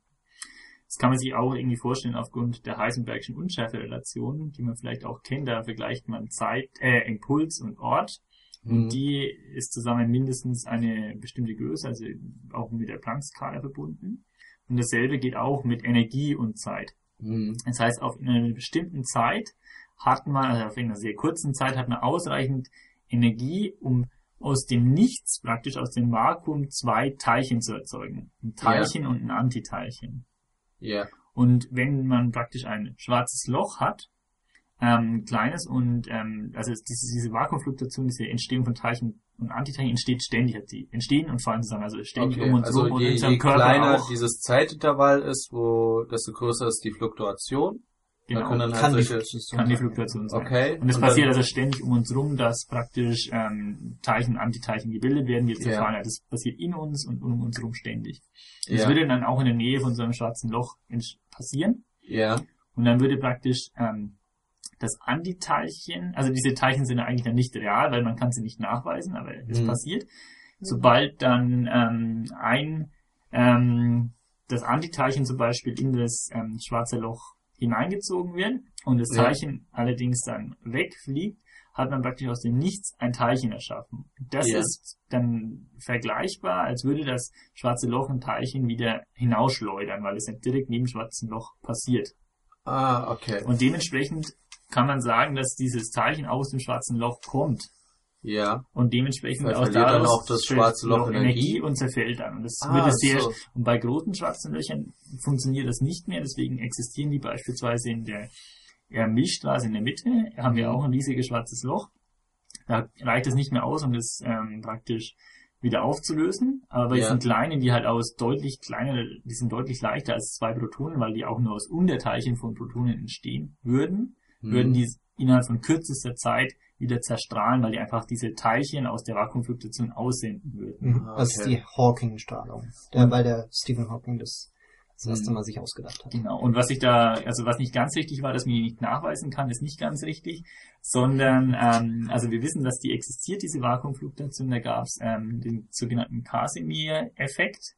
Ähm, ja, das ist im Endeffekt ähm, ein Nachweis. Man hat zwei Platten sehr nahe beieinander Mhm. genommen und aufgrund dieser Einschränkung ähm, konnten nicht mehr alle, also in diesem Bereich, man jetzt muss dann wieder umsteigen auf die ähm, Quantenmechanik, die wir ja auch in der Teilchenphysik mit integriert haben. Also die Teilchenphysik beschreibt ja auch die Quantenmechanik. Das sind alles Quantenfeldtheorien. Genau, also Also, Quantenfeldtheorien sind es. Mhm. Und ähm, dann sind nicht mehr alle Möglichkeiten von diesen Quantenfluktuationen vorhanden. Das heißt, praktisch hat man außen mehr Teilchen, die entstehen, als innen, weil innen nicht mehr alle Teilchen entstehen können. Okay. Das heißt, man hat praktisch einen Druck von außen auf diese zwei Platten, Ja. ähm, weil innen weniger Teilchen vorhanden sind aus der Vakuumfluktuation als außen. Ja. Und dieser Druck drückt diese Platten wirklich zusammen. Und dieses Zusammendrücken konnte man nachweisen oder ist nachgewiesen worden. Und dadurch ist beispielsweise die Vakuumfluktuation nachgewiesen und daher wissen wir auch, dass die Vorhersage mit diesem Zerfall von den schwarzen Löchern wirklich ähm, funktioniert. Ähm, Ja. Das heißt, wenn wir schwarze Löcher erzeugen, sind wir uns sicher, dass es ähm, zerfallen würde. also es gibt Ja. einen zweiten Grund, wieso wir uns sicher sind. Das ist die fortgeschrittene, also die äh, immer noch äh, ist immer noch existierende Sonne zum Beispiel. Ja. es gibt ja extrem hochenergetische kosmische Strahlen, also viel, viel energetischer als alles, was wir, ähm, alles, was wir im LRC äh, beschleunigen können. Also die Sonne bestrahlt uns mit. Umgekehrt, nein, die, es gibt kosmische Strahlungsquellen zum Beispiel. Okay. Vielleicht unabhängig von der Sonne erstmal. Also- auch, dass die Erde existiert noch, oder wir. Ja, ich meine, die Sonne ist ein- einfach ein besseres Beispiel, Ja. weil die Sonne viel größer ist und viel Ja. schwerer. Und wenn also so ein schwarzes Loch wirklich bei Teilchenkollisionen entstehen würde, Ja. würde es auch bei Teilchenkollisionen von kosmischen Strahlen mit Atomen Ja. entstehen. Was wir Ach so, ständig okay, haben und seit äh, kosmische. Strahlen, das sind einfach irgendwelche Protonen, die durchs Universum rasen, die kollidieren auch mit einer mal. sehr, sehr hohen Energie, eben. Ja. also die wirklich nicht erreicht werden kann. Ja. Uns, also in der nächsten Zeit, definitiv nächsten Jahrzehnten, Jahrhunderten. Wird Ja. Die Energie nicht erreicht werden. Also kosmische Strahlen sind die Teilchen, die am höchsten energetischen sind. Und Genau. Ah, okay. die würden dann also was, auch, was ist da so eine Größenordnung, was hier ist? Oder was kann da? ich glaube, die geht bis zur Planck-Energie fast hoch, kann das sein. Ja, das Problem ist, dass, äh, ja, also es geht bis 10 hoch 26 sieben Elektronenvolt. 10 hoch 18 ist, glaube nee, 10 hoch 19. Weiß es nicht. Ha! Also es, Also muss man wir müssen, wir müssen mal nachschauen. Wir müssen Wir nachschauen, die keine Planck-Energie. Astroteilchenphysik. Ja, Ja. genau, das geht dann wirklich eher in die Theorie und in die Astroteilchenphysik. ja, ich, ich will mal umrechnen, Terra waren 10 hoch 12, stimmt das? ja, Mhm. 10 genau. hoch 12, dann 10 hoch 18, also nochmal sechs Größenordnungen mehr und das ist schon... Es ist, also es gibt auch noch, äh, noch höher. Also ich, ich Es gibt es deutlich echt. Es gibt noch die doppelte Energie ist noch äh, vorhanden. Ja. Von LHC. Ja. Du meinst von den Äh, die- Potenzen her. Genau, von den Potenzen. Also nicht die doppelte, sondern also zum, Die- äh, ja genau. Also deutlich. Also wir kommen da die nächsten Jahre definitiv. Ja, also ich habe es extra nochmal selber ausgerechnet. Also es gibt sogar, äh, wenn der LRC solche schwarzen Löcher produzieren würde, würden die sogar von Kollisionen von kosmischen Strahlen untereinander auch schon produziert werden, so in unserer kosmischen Nachbarschaft. Ja, Und würden also auch schon zu Hunderten, zu Tausenden das, uns das heißt, tagtäglich entstehen irgendwo schwarze Löcher. Sollte auf die der- Theorie Soll- richtig sein. genau, Soll die genau. Theorie- Soll die richtig Theorie sein. richtig sein, dann würden wir ständig von schwarzen Löchern Okay, also umgeben wenn sein, schwarze die aber auch Löcher ständig zerstrahlen Ah, würden. okay. Das heißt, wenn wir die erzeugen können, gibt's die schon lange, weil diese Ja. hochenergetischen Teilchen wurden nachgewiesen, es wurde auch teilweise Okay. nachgewiesen, dass die kollidieren und wir sind noch da. Das heißt, auch wenn wir die erzeugen und Ja. auch in derselben Masse, also nur weil wir vielleicht jetzt halt mehr, mehr Teilchen haben, ist das auch kein Grund, sondern auch, es gibt sehr, sehr viele kosmische Strahlung. Das heißt, wir sind da wirklich sehr weit weg ähm, von diesem Energiebereich. Wir können die kosmische Strahlung halt leider nicht nutzen für unsere Experimente, weil die halt unvorhersehbar und, und aus unterschiedlichen Richtungen kommen, wo wir einfach keine Informationen haben. Das heißt, Verstehe. wir können die zwar teilweise nachweisen, wie ähm, auch am Nordpol und am Südpol durchgeführt wird mit neuen Experimenten. Ähm, allerdings, ja, Das ist Neutrino-Experimente, oder? ja, aber die werden ja erzeugt aufgrund der kosmischen Strahlung. Ja, auch. Ja, genau, die genau. können kosmische Strahlung nachweisen. Also wir sind uns da sehr sicher, dass die gibt. Also wurden nachgewiesen mit einer deutlich höheren Energie Ja, und deutlich, ja, also einem ganz anderen Bereich. okay. Ähm, Was vielleicht noch ähm, zu erwähnen wäre, du hast vorhin gefragt, ähm, was uns der, der ganze NRC-Aufbau noch bringt. Das sind so die typischen Beispiele, sind eben Vervollständigung des Standardmodells durch das Higgs, dann Hinweis auf ähm, Supersymmetrie und damit auf die Stringtheorie. ja, Dasselbe schwarze Löcher.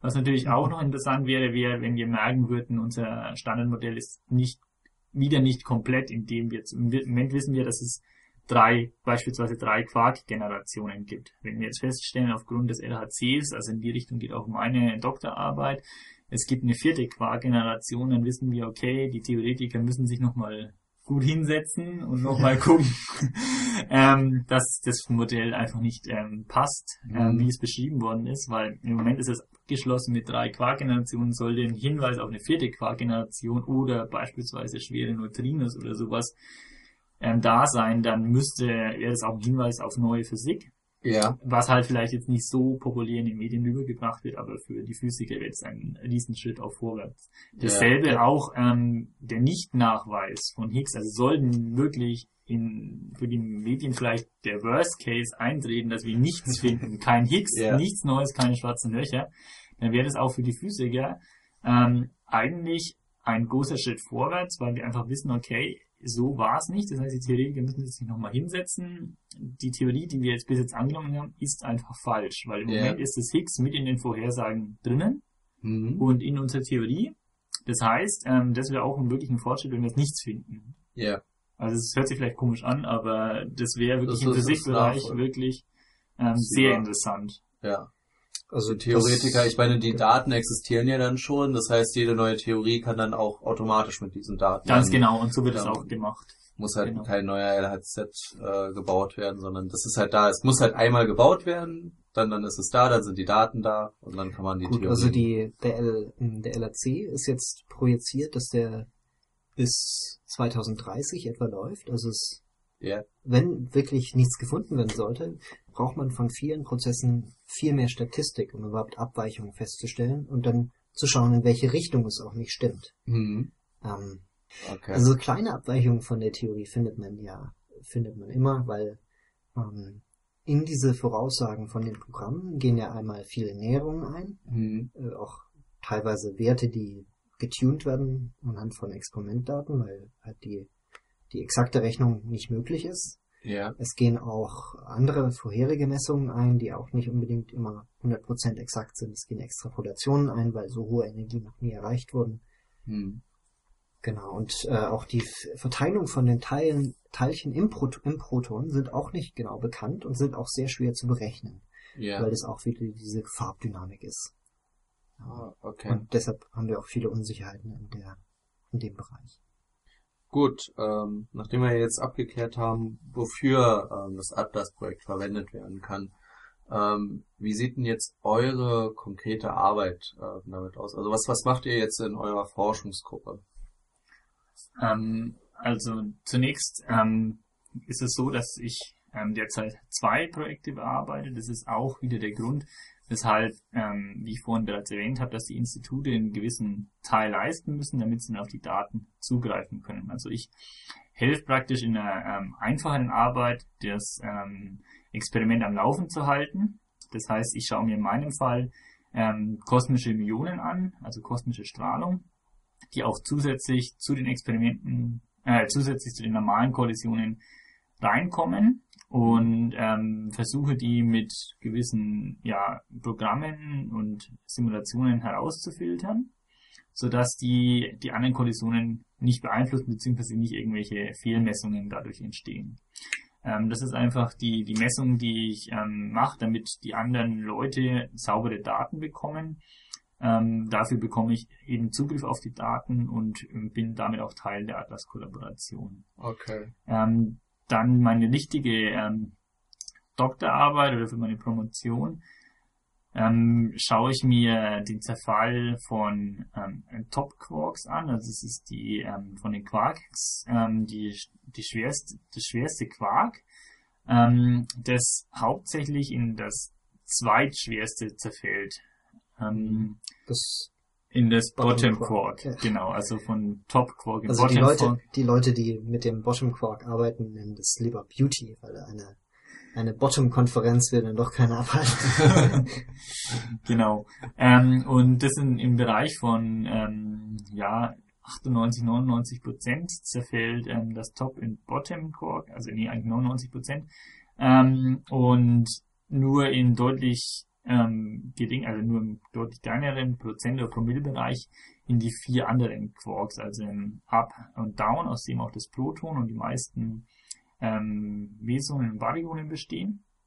Und ähm, dann noch Charm und Strange. Und dieses Strange ist eigentlich dann das ähm, drittle ähm, schwerste Teilchen, beziehungsweise das viertleichteste, äh, das dritt schwerste, das viertleichteste Teilchen. Ähm, und das ist schon mal äh, diese, diesen Zerfall untersuche ich eben. Und ähm, der Vorteil ist jetzt eben beim LHC, dass sehr viele Tops erzeugt werden können aufgrund der hohen Energie am LHC. Mhm. Die wurden davor, also Top wurde erst vor 15 Jahren etwa nachgewiesen am Tevatron in den USA. Und jetzt ist es also so, dass wir noch nicht alle Eigenschaften vom Top wissen. Also wir wissen jetzt die Masse auch noch nicht ganz genau, zwar auf, auf einen Gigaelektronenvolt schon genau, aber halt die Kommastellen ähm, sind nicht exakt. Und ähm, das wäre natürlich auch sehr wichtig für die Theorie, damit man einfach prüft, überprüft, ob die Theoretikervorhersagen passen oder nicht. Und auch die Zerfälle von den Tops sind nicht genau überprüft. Ähm, und man hat also nur so eine, so eine grobe Ahnung, wie es Mhm. zerfällt. Sollte ich jetzt von der Theorie und von den bisherigen Vorhersagen zum Beispiel eine Abweichung finden, also sollte es doch deutlich mehr in Strange Quarks zerfallen, als ähm, bereits angenommen wurde, dann kann man daraus schließen, dass ähm, die CKM-Matrix, die vielleicht ähm, einigen Physikstudenten bereits versagt im höheren Semester, ähm, nicht mehr uni nee, keine unitäre Matrix mehr ist. Und Mhm. daraus kann man schließen, dass es gegebenenfalls eine vierte oder fünfte Quark-Generation gibt, was natürlich ein Hinweis da, oder dann bedeuten würde, dass das Standardmodell ähm, die aktuelle Physik weil die Physik nicht ähm, hundertprozentig beschreibt. Das Okay. heißt, ich schaue jetzt ähm, an, wie viele Strange dabei rauskommen. Und das ist natürlich auch ähm, sehr schwierig, weil sowohl die Tops nicht, die zerfallen auf einen Bereich, da ist, fängt der Detektor noch gar nicht an. Also die ex entstehen und zerfallen eigentlich sofort wieder. Und ähm, auch die Strange bilden dann ähm, verschiedene Hadronen, also hadronisieren dann, beziehungsweise zerfallen dann auch relativ schnell. Das heißt, ich muss sowohl ähm, versuchen, diese Strange zu finden, beziehungsweise zu sehen, wie viele aus den Tops, wenn ich die rekonstruiert habe, versuche ich erstmal herauszufinden, wie viele Bottom Quarks oder Beauty Quarks ähm, erzeugt wurden Ja. und dann zurückzurechnen, beziehungsweise versuchen nachzuweisen, die Strange Quarks. Und dann schaue ich mir dieses Verhältnis an Ja. und überprüfe das mit den Theorievorhersagen. Und Ja. wenn es da Abweichungen gibt, ist die CKM-Matrix also nicht richtig beschrieben von den Theoretikern. Also die große Aufgabe ist zu sagen, wie viel Promille von den Top-Zerfällen sind dann Strange, genau. Quarks. Und das ist halt schwierig, weil die eh gleich wieder zerfallen. Ganz genau. Du musst ganz viel versuchen zu rekonstruieren. Genau, und eben hadronisieren und eben, Ja. genau. Und es gibt auch viel zu wenig, also Promille ist ja.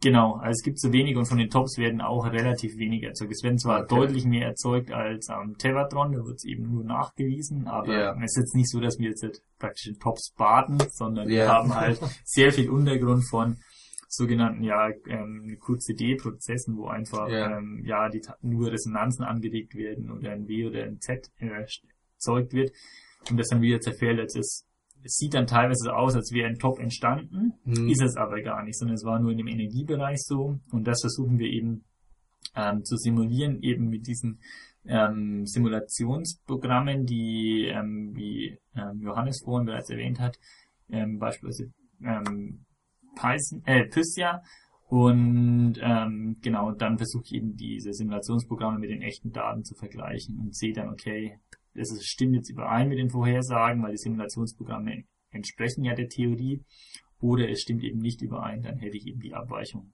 Ah, gut. Alles klar. Und wie sieht's bei dir aus? Genau, ich habe äh, natürlich, musste natürlich auch meine, meinen äh, Beitrag zum Atlas-Experiment leisten. Ich habe den eher in dem Bereich Software erledigt. Ich habe äh, mitgeholfen, ein Programm, mit dem äh, Physiker diese Aufträge an das Grid schicken können, mit Mhm. zu programmieren und zu verbessern. Ähm, dann habe ich noch für den, ähm, also auch als weitere Verpflichtung, insbesondere für den Lehrstuhl, äh, bin ich ans CERN gefahren und habe auch Schichten dort gemacht. Also zuerst war ich Schicht, ähm, Schichter bei den Myonen, Ja. habe also die Myondetektoren überwacht und äh, dann äh, eine dieser acht Stunden Schichten erledigt und ähm, in diesem Jahr habe ich dann auch äh, wurde ich gefragt, ob ich Schichtleiter machen kann und habe dann sozusagen die Schicht von zehn Leuten äh, Ja. überwacht. Wie, wie läuft denn so eine Schicht ab am CERN?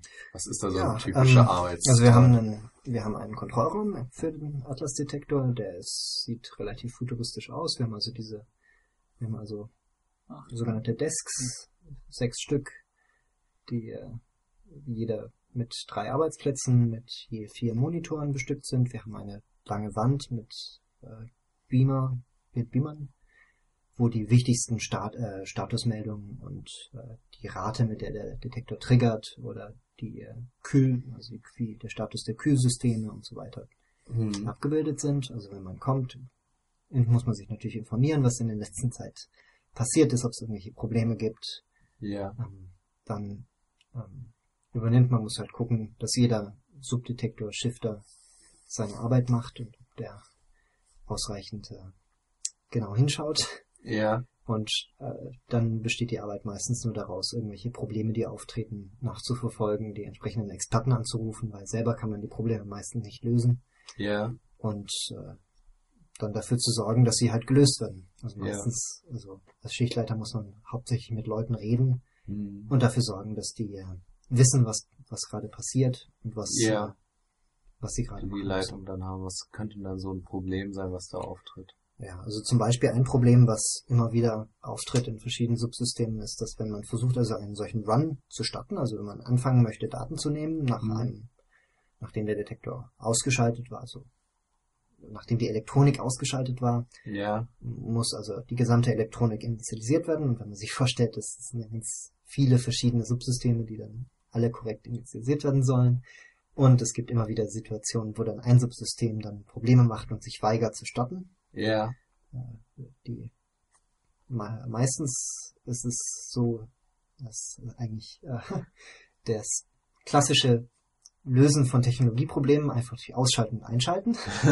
Das funktioniert auch bei hochkomplexen Sachen wie dem Atlas-Detektor.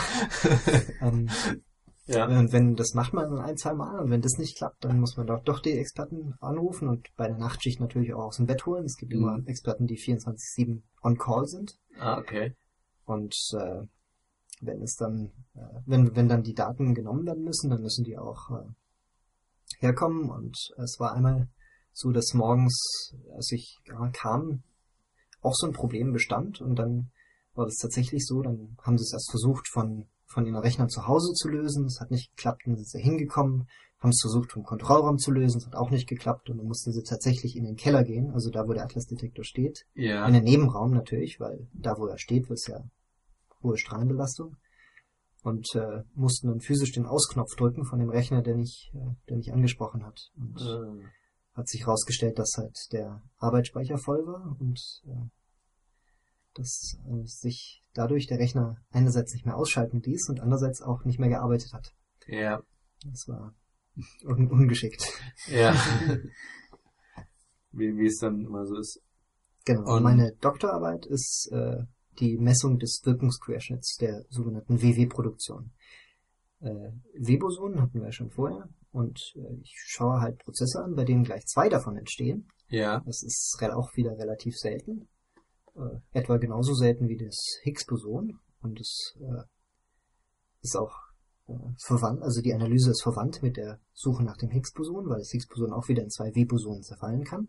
Hm. Also es ist auch wichtig, die Wirkungsquerschnitt, also die Rate von der Proze äh, von dem Entstehen von zwei W-Bosonen genau zu kennen, damit man das auch unterscheiden kann vom Higgs-Boson. Ja. Ähm, Genau, und da arbeite ich jetzt schon seit drei Jahren dran. Ich habe eine Analyse mit den Daten vom letzten Jahr. Äh, da habe ich an einer atlasweiten Analyse mitgearbeitet. Und äh, jetzt haben wir natürlich mehr Daten und jetzt arbeiten wir wieder daran und äh, versuchen dann auch für nächstes Jahr, nächstes Frühjahr wieder einen Konferenzbeitrag fertig zu haben Hm. auf dem wir dann wieder einen neuen Wirkungsquerschnitt vorstellen können. Bisher ist er äh, übereinstimmend mit dem Standardmodell. Wir haben also unseren Effekt schon gesehen. Wir Ja. wissen also, dass es auch existiert und es ist ein bisschen hoch, aber ähm, bisher ist er noch nicht, äh, kann man dann nicht wirklich irgendwelche Aussagen treffen, ob das jetzt übereinstimmt oder ob da irgendwelche anderen Probleme noch mit reinspucken, weil wenn man wirklich nur ein Promille von seinen Daten auswählt zur Analyse, Mhm. dann kann es natürlich auch sein, dass irgendwo ein Faktor um 10% falsch ist. Ja. Und dann hat man auf einmal viel mehr Ereignisse, als man eigentlich will. Okay. Und solche Sachen auszuschließen, ist eigentlich die Hauptarbeit bei jeder Analyse. ja. Ist nicht unbedingt die Analyse selber zu, die Analyse selber aufzusetzen, sondern wirklich sicherzustellen, dass alle kleinen möglichen Fehler überprüft sind durch äh, Analysen in anderen Bereichen und Hm. dass wirklich jede jeder, fast jeder mögliche systematische Fehler überprüft und abgeschätzt wurde. Hm. Okay. Und dann erst hat man ein richtiges Ergebnis. Okay. Ähm, wie ist jetzt so ungefähr, ich meine, Atlas lief jetzt zwei Jahre ungefähr, ne? Bisher gab es, glaube ich, noch keine großartigen Ergebnisse. Also es gibt natürlich keine medienwirksamen Ergebnisse, aber wir haben Okay. schon einige sehr schöne Ergebnisse auch. Äh, Ja. Aber was ist bisher rausgekommen? ja, das Standardmodell stimmt immer noch. Ist gut. Ist, äh, also es wurden keine keine signifikanten Abweichungen entdeckt. Wo Abweichungen entdeckt wurden, war beim letzten ähm, Durchgang, wo Blei auf Blei aufeinander geschossen worden ist. Ähm, Da entsteht ein sogenanntes ähm, Plasma. Quark-Gluon-Plasma. Blue, Plasma, genau. Und ähm, da hat man zum Beispiel gemerkt, dass diese Jets, die wir vorhin auch schon hatten, eigentlich so ge ja, ge gequetscht eigentlich praktisch werden. Also der, Gequetscht, eine, ja. gequetscht. also der eine ähm, ist praktisch, also die, die passen eigentlich von der Form nicht so, wie sie erwartet worden wären. Und das Mhm. ist zum Ja. Beispiel ein Hinweis, dass da eventuell wirklich was anderes ist, als die Theorie vorhergesagt hat. Ja. Das ist zum Beispiel Ja. ein Ergebnis, wo wirklich Abweichungen von der Theorie schon entdeckt worden sind. Das ist natürlich weil es nicht verstanden wurde und weil es natürlich, ja, wir halt auch nicht selber erklären können, wie zum Beispiel die Neutrinos mit ihrer Überlichtgeschwindigkeit, das versteht, glaube ich, jeder soweit, aber das verstehen wir halt auch selber nicht und was das genau ist und wir wissen auch nicht, ob das wirklich ähm, starke Auswirkungen auf die Theorie hat, deswegen ist, glaube ich, sowas auch nicht in den Medien groß veröffentlicht worden. Aber das Ja. ist zum Beispiel ein sehr interessantes Ergebnis. Mhm. Und sowas hat man dann, sowas erwarten wir auch häufiger, dass sowas doch entdeckt wird, wo halt man aus vielen so kleinen Schritten vielleicht auf eine neue Theorie dann natürlich hinarbeiten kann. Andererseits ist dieses Jet-Quenching durchaus, äh, also intuitiv ein bisschen zu verstehen. Also man hat diesen Feuerball von den Quarks, die da Mhm. alle aufeinandergeprallt sind, weil so ein Bleikern ist ja sehr groß. Da hat man also dieses, diesen Feuerball und äh, in diesem Feuerball treffen zwei Quarks äh, direkt aufeinander. Also man hat diese harte Kollision, die Mhm. man normalerweise bei den Proton-Proton-Kollisionen hat. Und von dieser harten Kollision hat man zwei Jets, also zwei Quarks, die dann hadronisieren und der eine Jet ist an der Oberfläche und geht direkt raus und bildet also einen schönen normalen Jet und der andere Ja. geht erstmal durch diesen Feuerball durch. Und der wird dadurch stark abgeschwächt. Und äh, Meinst der der andere geht dann nochmal durchs Kern durch? durch diesen Feuerball durch, der durch die Kollision entstanden ist von Ah, zwei okay. Ah, so. Weil die Kollision nicht in der Mitte ist von dem Feuerball. Die, die Äh, diese harte so- Kollision, genau, Genau. Die ist nicht in der Mitte. Genau, dieser Für Feuerball, ähm, also ist jetzt nicht irgendwie Feuer, sondern das sind ja, Ja. aufgrund des ähm, Blei, der beiden Bleikerne haben wir ähm, deutlich mehr Protonen und Neutronen drinnen Mhm. und die bestehen ja wieder aus Quarks. Das heißt, dieser ähm, Ball ist praktisch, wie du gesagt, bereits gesagt hast, ein ähm, äh, Quark-Gluon-Plasma. Das heißt, die Quarks aus den ähm, einzelnen Protonen und Neutronen und die Gluonen sind eben diese Verbindungsstücke zwischen den einzelnen Quarks. Ja. Und das ist eigentlich praktisch dieser Ball und zwei dieser Quarks treffen hart aufeinander. Ja, dann genau. schießen die raus. Und das, was, und die, das Quark, das halt durch diesen, dieses, durch dieses Quark-Gluon-Plasma nochmal durchgeht, weitet sich halt auf und wird Ja. schwächer. Und die genaue Form und ob das überhaupt passiert, das war unklar. Mhm. Und das ist auch wieder eine der, eines von den Bereichen, wo unsere Theorie prinzipiell Schwierigkeiten hat, weil man es halt sehr, sehr schwer ausrechnen kann, außer Ja. auf gigantischen Supercomputern. Das ist dann eher sowas wie eine Fluiddynamik, Flüssigkeitssimulation. ja. Also wir kommen da halt in den Bereich rein, wie es ähm, die Umgebung beim Anfang des Universums zum Beispiel war. Also da hat man auch sehr hohe Dichten, sehr hohe Temperaturen, also Teilchen, die einfach sehr schnell sich bewegt haben, was ja der hohen Temperaturen entspricht, ähm, der sehr hohen Dichten. Und da kommen, deswegen können wir auch teilweise den, also deswegen können wir auch nur bis zu einem gewissen Grad ähm, bis zum Urknall zurückverfolgen. Und den Urknall verstehen wir nicht, weil ab dem Moment brechen die Energien zusammen, weil wir haben einfach so hohe Energien, so hohe Temperaturen und so kleine Dimensionen, dass wir das nicht mehr, dass unsere Formeln eigentlich zusammenbrechen. Ja, genau. Ja. Das ist dann wieder die Planck-Skala und dann haben wir wieder unsere fundamentale Theorie, die das das alles erklären könnte, wenn wir sie wüssten. Gut. Und dieses Plasma, das war halt ein so ein Plasma aus den wirklich ganz, ganz, ganz frühen Zeiten des Universums. Da gab es auch dieses So, Plasma. genau. Also Genau. das die ist einfach, wenn die Umgebungstemperatur so hoch ist wie unsere Energie von der Kollision. Ja. dann, Das ist prinzipiell auch bei den Protonkollisionen der Fall. Bloß ist es da mehr lokalisiert. Also bei den Protonkollisionen interessieren wir uns mehr für die harten Stöße, Hm. bei die im Prinzip auch höhere, höher energetisch sind als die, äh, dieses Quark-Gluon-Plasma. Ja. Und wenn man Bleikerne aufeinander stößt, interessiert man sich eher für die kollektiven Eigenschaften von so einem Plasma. Ja. Insbesondere kann man das dann durch diese harten Kollisionen, die dann zusätzlich auftreten, als sogenannte Probes, also als Sonden in dieser Kollision Ja. überprüfen. Okay, die werden dann so durchgeschickt, die Teilchen, die dann dadurch Ja, die, entstehen. die gehen halt zufällig da durch. ja. Genau, und das ist auch, also ähm, sehr gut zum Beispiel vergleichbar, dieses, diese Entstehung von diesem Plasma, wie zum Beispiel, wenn du, wenn man Wasser erhitzt, dann hat man ja auch am Anfang eine Flüssigkeit, die man einfach versteht, Mhm. und dann ähm, werden einfach die, die sind ja dann gebunden oder auch beim Festkörper und aufgrund der Hitze werden die gelöst. Die sind Hm. dann unabhängig voneinander. Das heißt, diese Verbindungen, diese Kräfte zwischen den Teilchen lösen sich auf. Und wenn man jetzt natürlich zu deutlich höheren Energien geht, dann lösen sich auch die Kräfte zwischen, oder diese, diese Anziehungskräfte zwischen den Quarks im Bleikern auf und dann sind praktisch diese Quarks doch relativ frei beweglich. Also die haben dann keine Anziehungskräfte, oder die Anziehungskräfte sind vernachlässigbar, weil es eben so eine hohe Temperatur ist. Und genau das war eben beim sehr heißen und frühen Universum so. Also man kann Mhm. sich das wirklich so vorstellen, dass dann die unabhängig sich voneinander bewegen, die Quarks. Und das ist einfach eine Physik, die nicht verstanden ist und nicht beschreibbar Doch, ja, ist. also sagen wir es mal so, es, es gibt es gibt ja die Quantenchromodynamik, die ja fundamentale ne, eine fundamentale Beschreibung von diesen ganzen Prozessen liefert. Das Problem ist bei der Theorie allerdings nicht, dass wir nicht die fundamentale Theorie haben, sondern dass wir aus der fundamentalen Theorie keine Vorhersagen ableiten können, weil das zu schwer zu, zu schwierig auszurechnen ist. Hm. Bisher wurden auch noch keine Abweichungen von den Voraussagen, wo man sie ausrechnen konnte, wurden Ja. keine Abweichungen gefunden. Okay. Also da ist es zwar sehr interessant im, im Sinne von äh, dem Verständnis von kollektiven Eigenschaften. Ich persönlich sehe aber ehrlich gesagt äh, die äh, besonders interessanten Entdeckungen eher im Bereich der hochenergetischen Kollisionen von Protonen. Hm. Und das andere ist natürlich auch sehr interessant. Es ist Okay. natürlich auch Ja, damit verbunden, dass ich mich auch entschieden habe, da eher in die Richtung zu gehen. verstehe.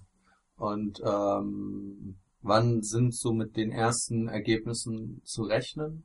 Wie lange wird so dauern, bis Also Es kommt drauf an. Also wenn wirklich das Higgs existiert, dann wird es äh, mit den Daten von nächstem Jahr, eventuell sogar schon mit den Daten von diesem Jahr.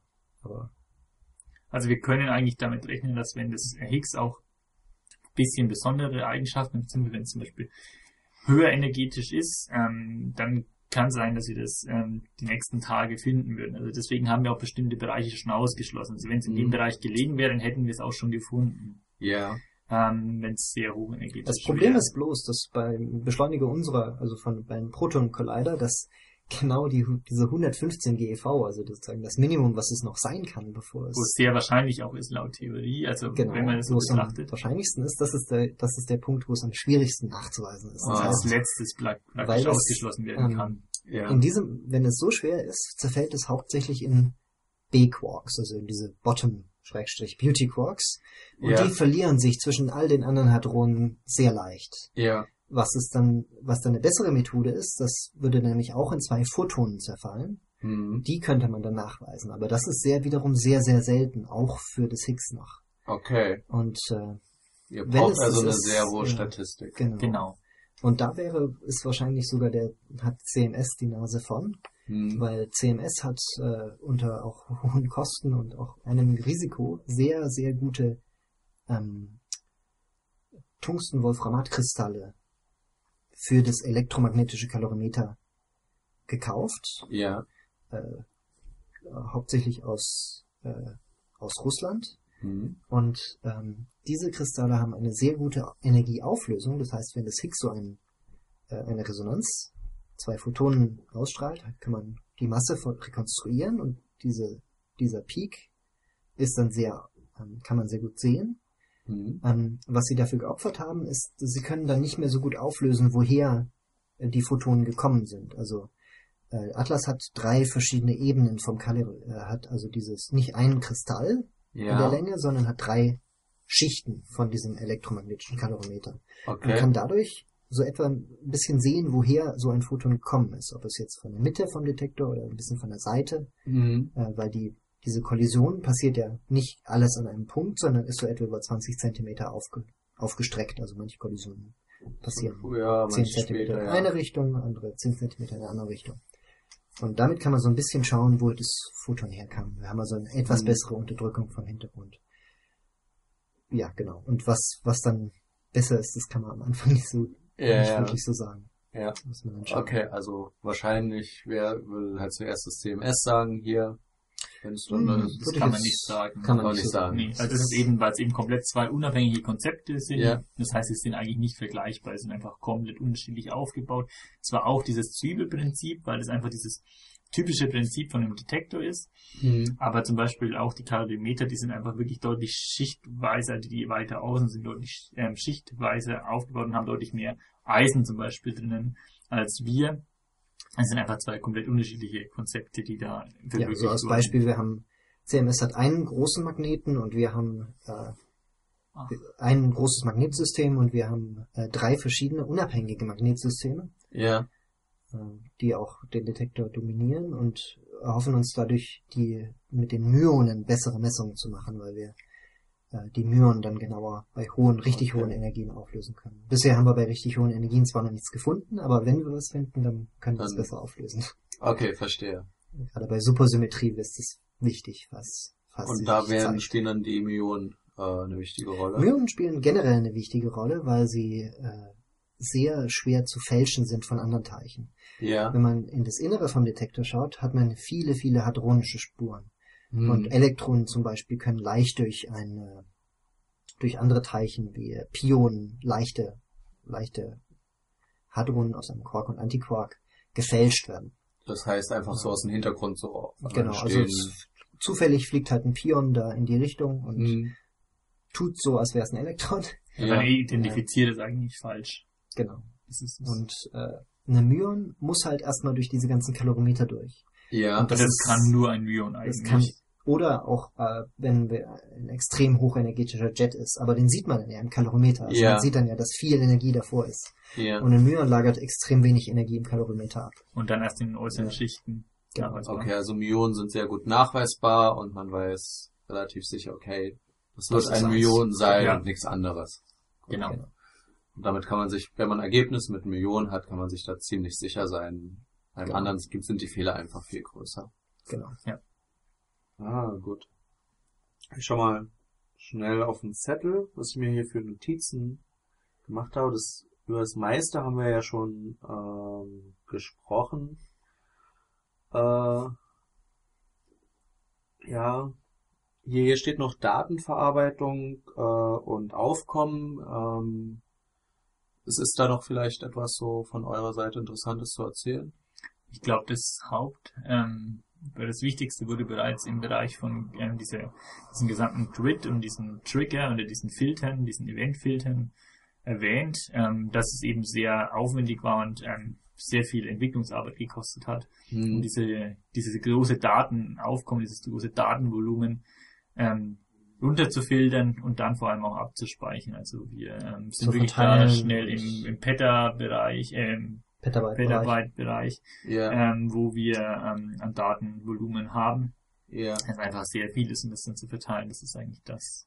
so aus ähm, Selbstprogrammierersicht ist eine interessante Frage. Wisst ihr, ob ähm, den Code, den ihr halt für CERN schreibt, ob er jetzt so frei ist äh, Ja. oder ob er halt Also wir haben das große Glück, dass wir bezahlt werden, GPL-Software zu programmieren. Also Ja. unsere Tools, zum Beispiel Ganga, das Tool, an dem ich programmiert habe, mitprogrammiert habe, äh, ist unter, steht unter der GPL Mhm. und äh, CERN selber hat auch die, jetzt nicht unbedingt bei Software, aber bei äh, Resultaten auch die ähm, die Policy, dass es ausschließlich als Open Access veröffentlicht wird. Open, genau. Open Access, das heißt, jeder kann sich's runter, frei runterladen, auch wenn es in einem Journal erscheint. Okay. Und man muss nichts dafür zahlen als Ja. äh, Leser. Das ist Software allgemein selber die, ist ähm, auch, also ist ausschließlich Open Source. Ja. Ähm, es ist so, dass die, dass die meisten Leute am CERN auch äh, Unix-ähnliche Betriebssysteme verwenden. Also Hm. alle Rechner, die äh, am Atlas verwendet werden, wirklich, außer vielleicht von ein paar Medienleuten äh, Leuten sind, äh, laufen unter Linux oder Hm. viele Leute haben äh, auch private Macs, äh, weil halt auch die Software darunter läuft. Ja. Genau, also das ist allgemein auch die Politik vom, vom CERN, das sehr frei und sehr offen zu machen, weil es einfach doch, ähm, ähm, ja, Grundlagenforschung ist, es muss ja keine großen Bedenken haben mit irgendwelchen patentrechtlichen Dingen. Also man kann ähm, prinzipiell ist es eigentlich erlaubt, am gesamten CERN-Gelände zu fotografieren. Es gibt ja keinen Bereich, wo sagt, okay, hier Foto verboten, wie in vielen und in manchen Firmen ähm, so ähm, üblich ist, Hm. ähm, weil das wirklich einfach sehr offen alles ist. Also das sieht man sowohl in der Software als auch wenn man vor Ort auf dem Ja. CERN-Gelände ist und kann da auch ähm, recht gut, ähm, wenn man da mal in der Nähe ist, anrufen und fragen, ob man da einen Besichtigungstermin hat. Also das ist, wird auch sehr gefördert, diese Öffentlichkeitsarbeit, indem man, Ja. dass man einfach Einblick bekommt, was machen die Leute da eigentlich. Ja.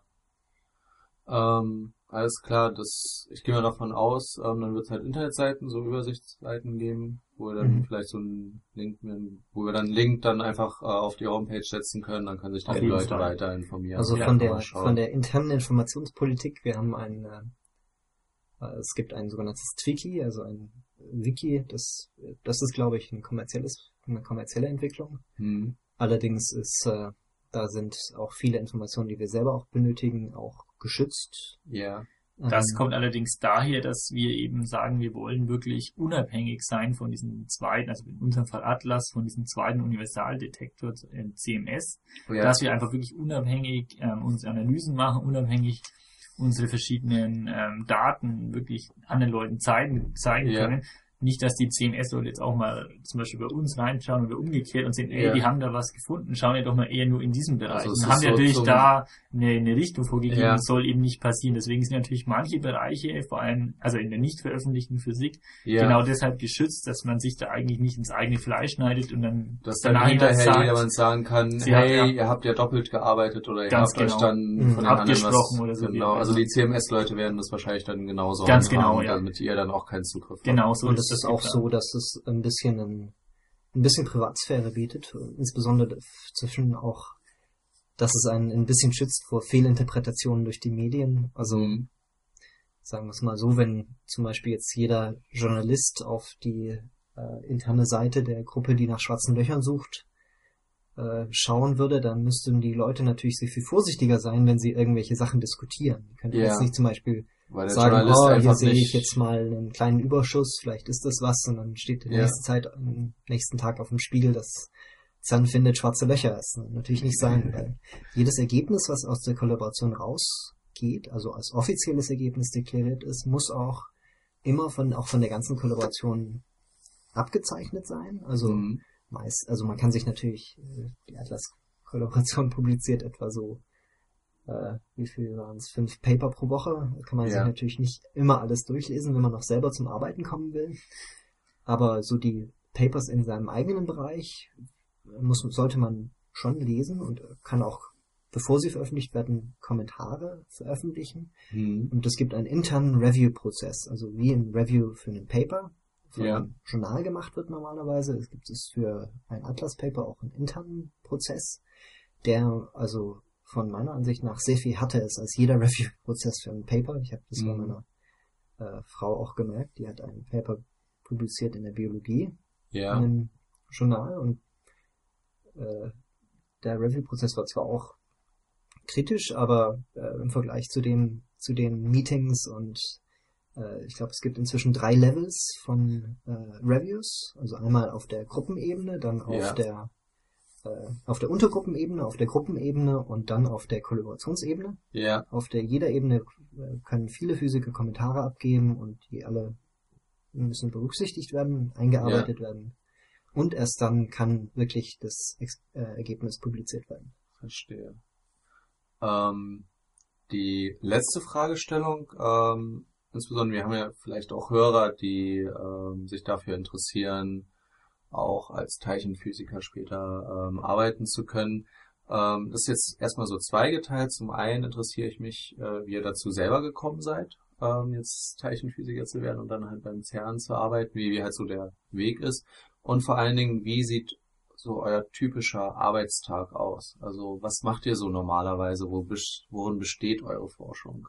Also ich bin persönlich zur Teilchenphysik ähm, erstmal durch die normale Grundvorlesung gekommen, also ähm, die auch ähm, im Physikstudium angeboten wird. Hm. Ähm, darüber hinaus, also da habe ich mich einfach schon sehr interessiert dafür und habe ähm, persönlich da auch ähm, bei Professor Scheile um eine Hiwi-Stelle nachgefragt, habe dann auch für ein paar Wochen oder paar, eigentlich ein paar Monate im Bereich vom, vom Grid Computing ähm, ein paar Seiten getestet.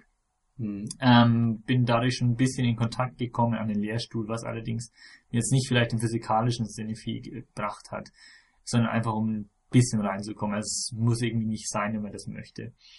Ähm, was dann mich nochmal mehr dazu oder gereizt hat, war dann, dass ich ein Seminar, ähm, ähm, ja, an einem Seminar teilgenommen habe vom Herrn Bibel, ähm, bei dem ich ähm, selbst einen Vortrag über Higgs ähm, ja, gehalten habe, wo ich dann einfach mich in das Thema eingearbeitet habe, wo ich dann auch mitbekommen habe von anderen Seminarteilnehmern, die haben dann zum Beispiel den Aufbau des Detektors erklärt oder eben auch sowas wie diese extra Dimensionen, diese aufgerollten, die wurden da zum Beispiel mir persönlich das erste Mal so richtig erklärt im wissenschaftlichen Bereich.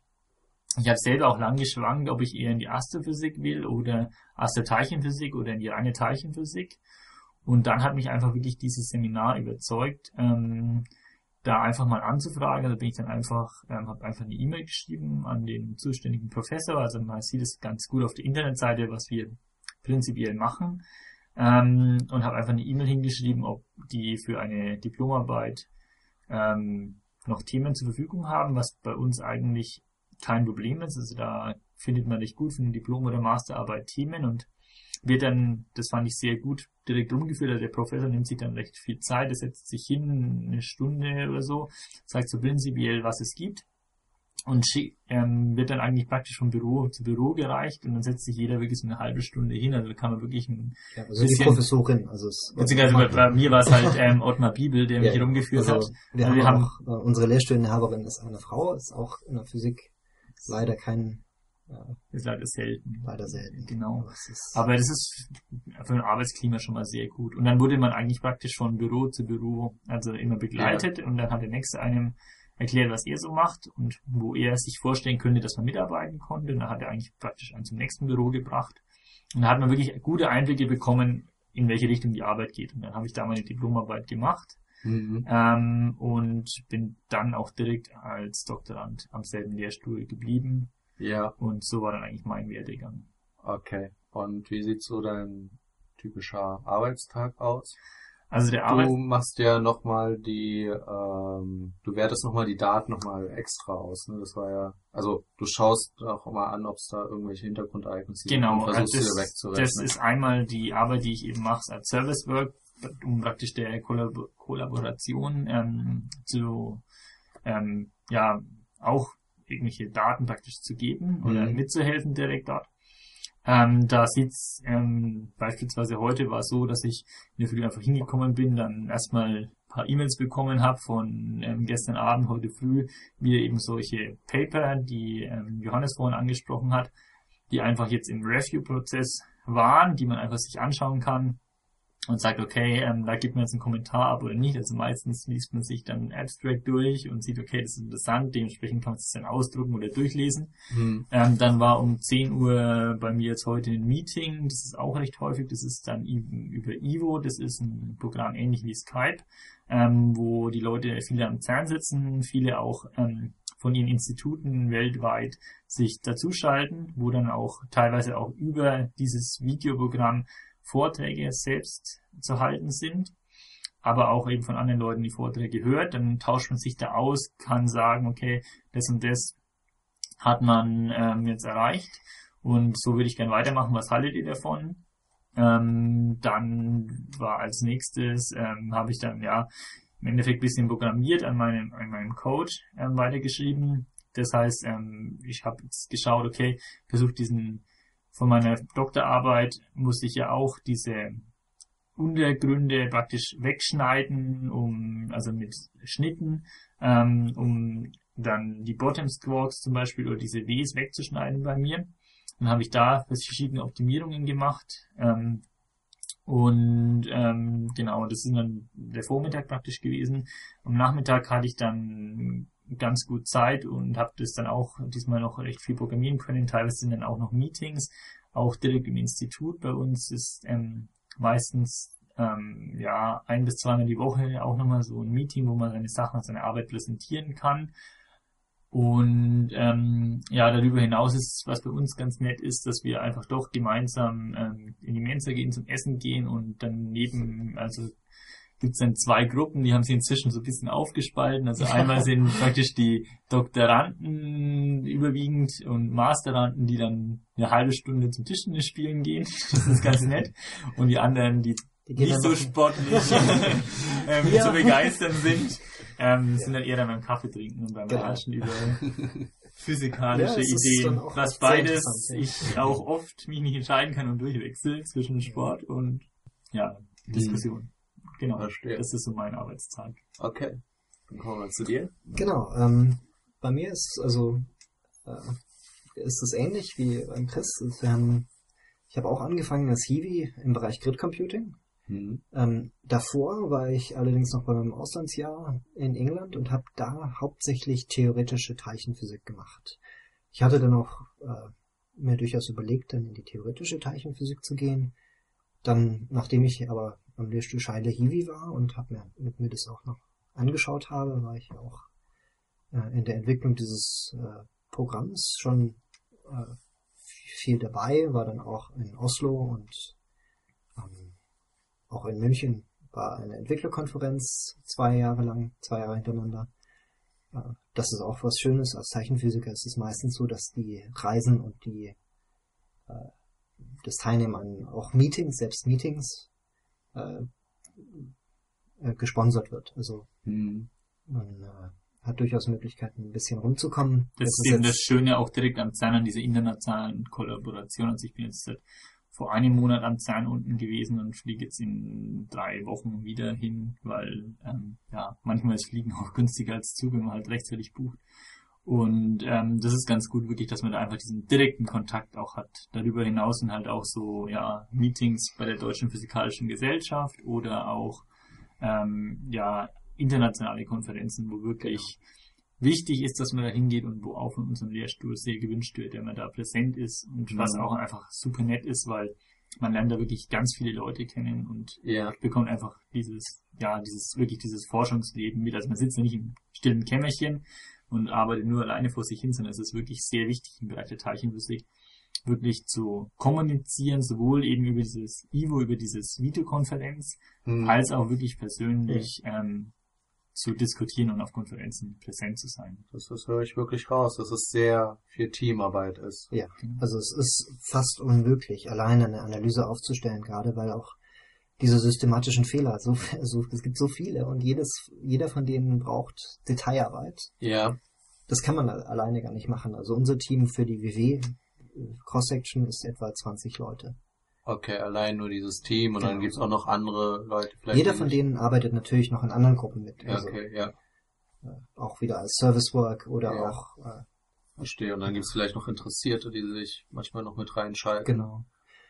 Also was ganz witzig ist, dieses Videokonferenzprogramm erlaubt es zwar jedem Video zu senden, aber in der Praxis wird es dann meistens doch ein Audiokonferenzprogramm. Ja. Äh, Beziehungsweise weil die Leute am CERN schalten sich dann, wenn es ein Genau. Konferenzsaal wenn die wirklich, wenn Leute, die wirklich in einem Konferenzraum sitzen, schalten auch das Video ein, Ja. aber ähm, das kann man dann auch irgendwann verstehen, weil wenn man so alleine vor seinem Computer sitzt und einem Meeting zuhört, dann will man dann doch nicht, dass die Leute einen immer beobachten. Und dann Ja.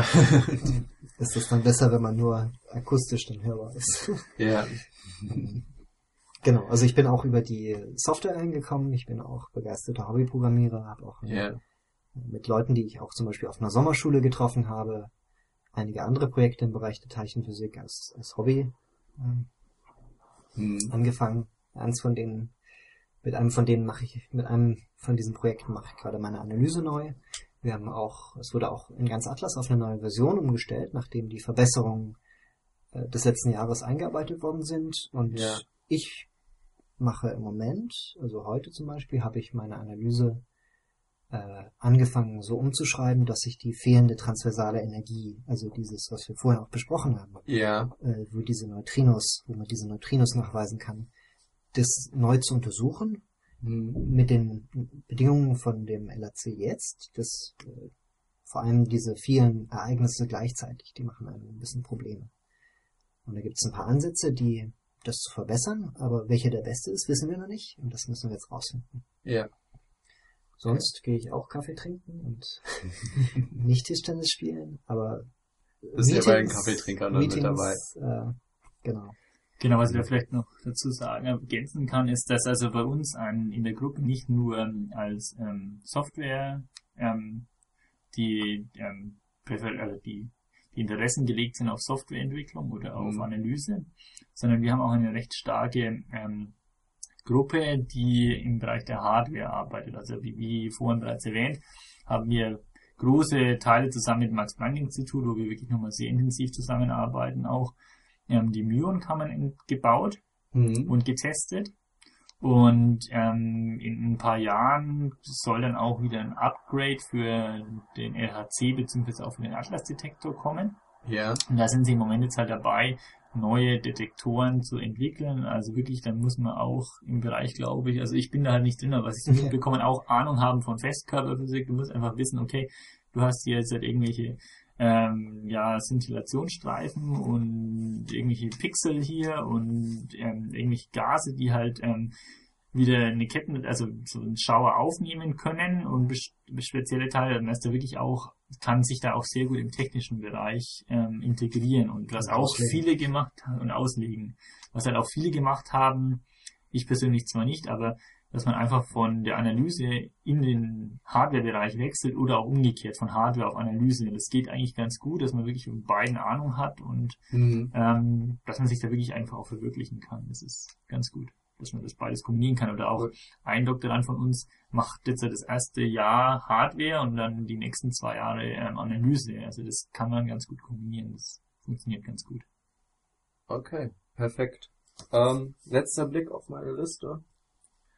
Aber da steht auch nichts Neues mit dabei.